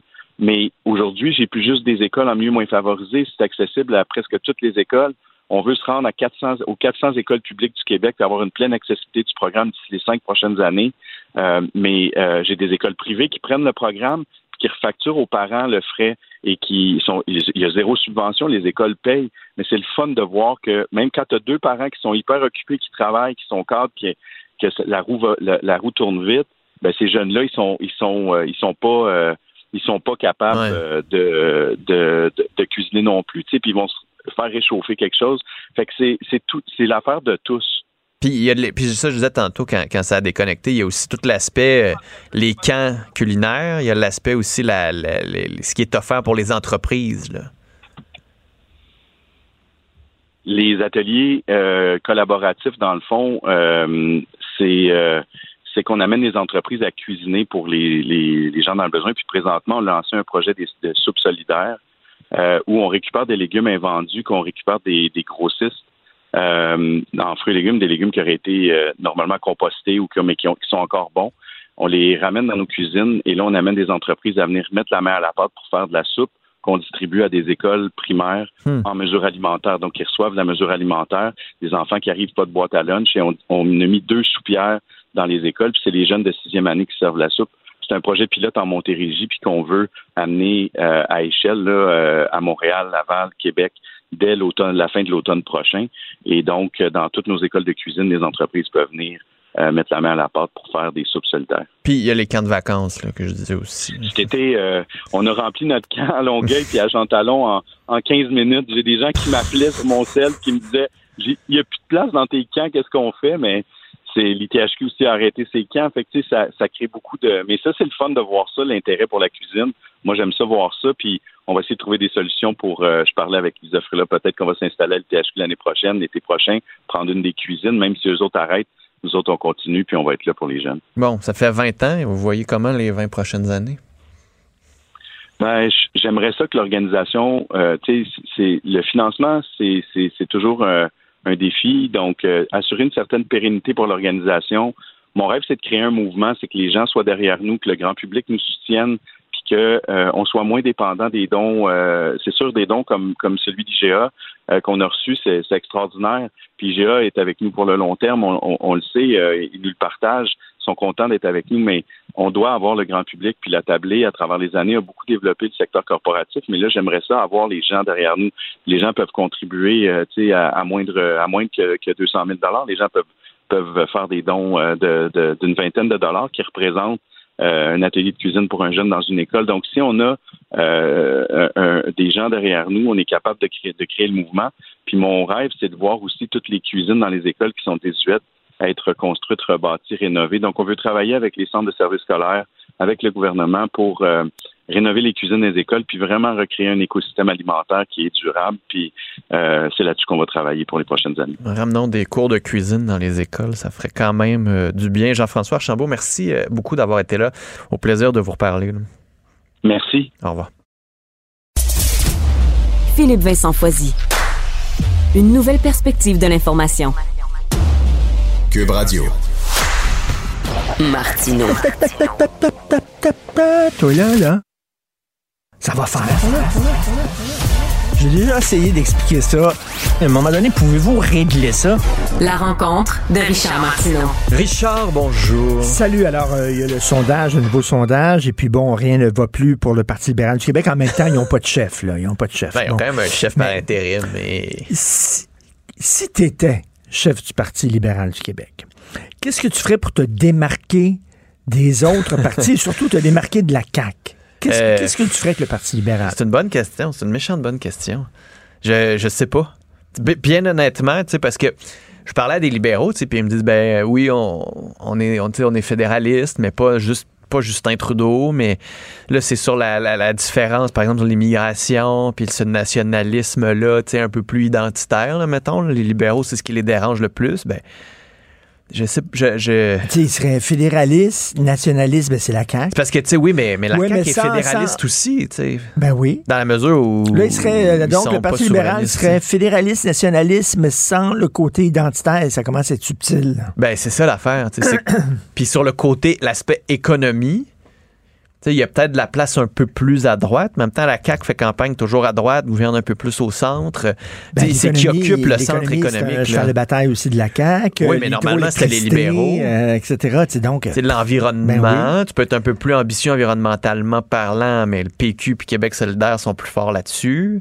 Je, je- sincèrement, c'est difficile. Puis je comprends qu'ils fassent cette recherche-là, mais ils devraient envoyer au moins des chefs au combat. Mettez des chefs dans l'arène. Québec solidaire, tu as une réflexion parce que tu as la course à la coporte-parolité. Sinon, pff, Ils sont vraiment fourrés, là. C'est Vraiment difficile. pognés dans un mais, coin. mais c'est pour ça que quand on pose la question à François Legault, est-ce que vous restez prochain mandat? Ceux et celles qui espèrent le plus qui s'en aissent, c'est la CAQ, euh, c'est les libéraux. Là.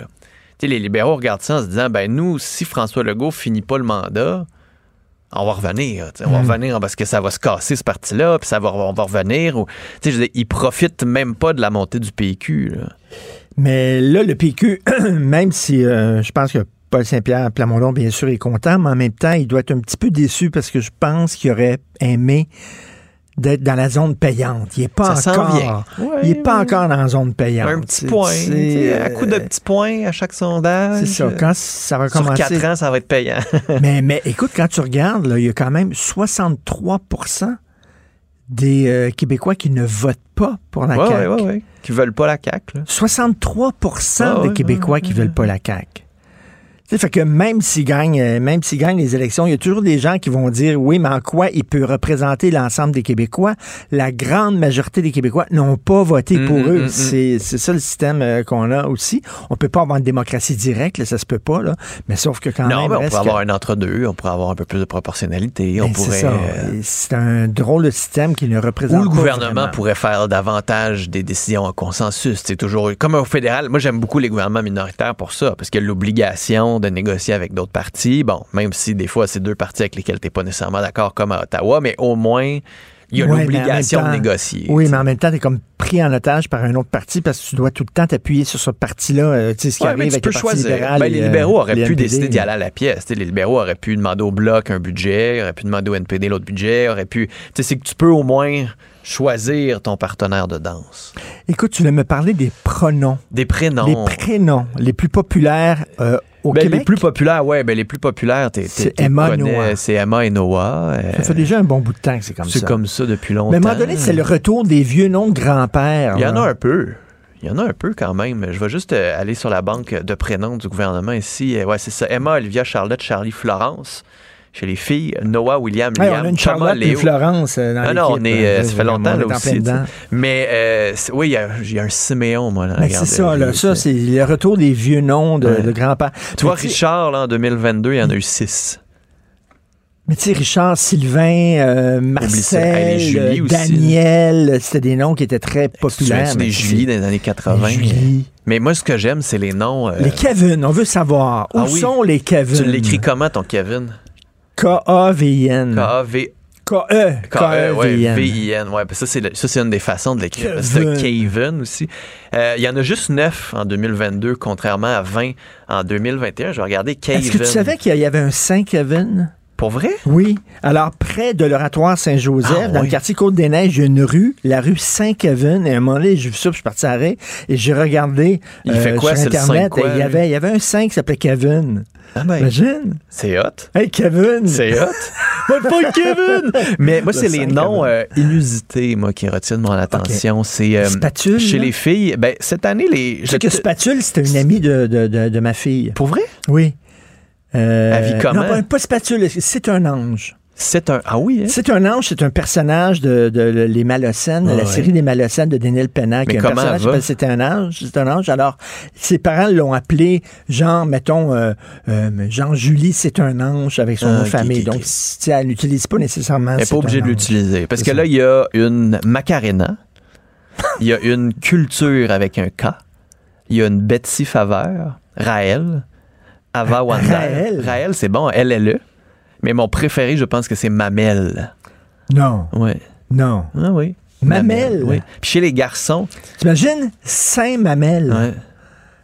Ah oui. C'est un peu un pléonasme. Euh, quel mamel? Saint-Mamel. euh, c'est- oui, c'est ça. Les, les euh, Américo chez les garçons. Et Mamel ne sait pas en quel sein se exact. Américo. Américo, c'est pas mal. Samuel Greatness. Mais Macarena, c'est. Macarena, c'est fort. Capone chez les gars aussi. Capone? Ouais. R.I.P. Rest in Peace. Attends une minute. Richard Capone Martineau. Capone, Martineau, c'est hot. C'est un nom d'auteur. Quand là. même. Il n'y en a pas de Adolphe. Je vais Ça n'a regarder. pas été comme, regarder. comme la, la fameuse euh, pièce euh, française. Chez les filles, le il y a un Steven Junior. Steven Junior pour une fille. Et il y a Anaël Angéli. Pour une fille? Ouais. Steven. Steven Junior. Et Anaël Angéli pour un garçon. On est non-binaire, on n'est pas non-binaire. Il n'y a pas de Adolphe euh, cette année non plus. Ah ben c'est une bonne année. J'ai pas mis de. H, là, mais tu sais, on sait jamais parce qu'on est, on est très créatif au Québec aussi avec l'orthographe. Donald, noms, hein. regardons ça. Je vais regarder, y a-tu un Donald? Qu'est-ce que c'est Donald? Donald. Il n'y en a pas cette année. Il y en a eu un en 2021, trois en 2020. On salue les Trumpistes. Trois Donald en 2020. Et il You're n'y a a- nasty person. il n'y a aucune, euh, aucun Philippe Vincent. Richard, bonne émission. Merci. Merci à toute l'équipe. Merci à vous. À. Cube Radio.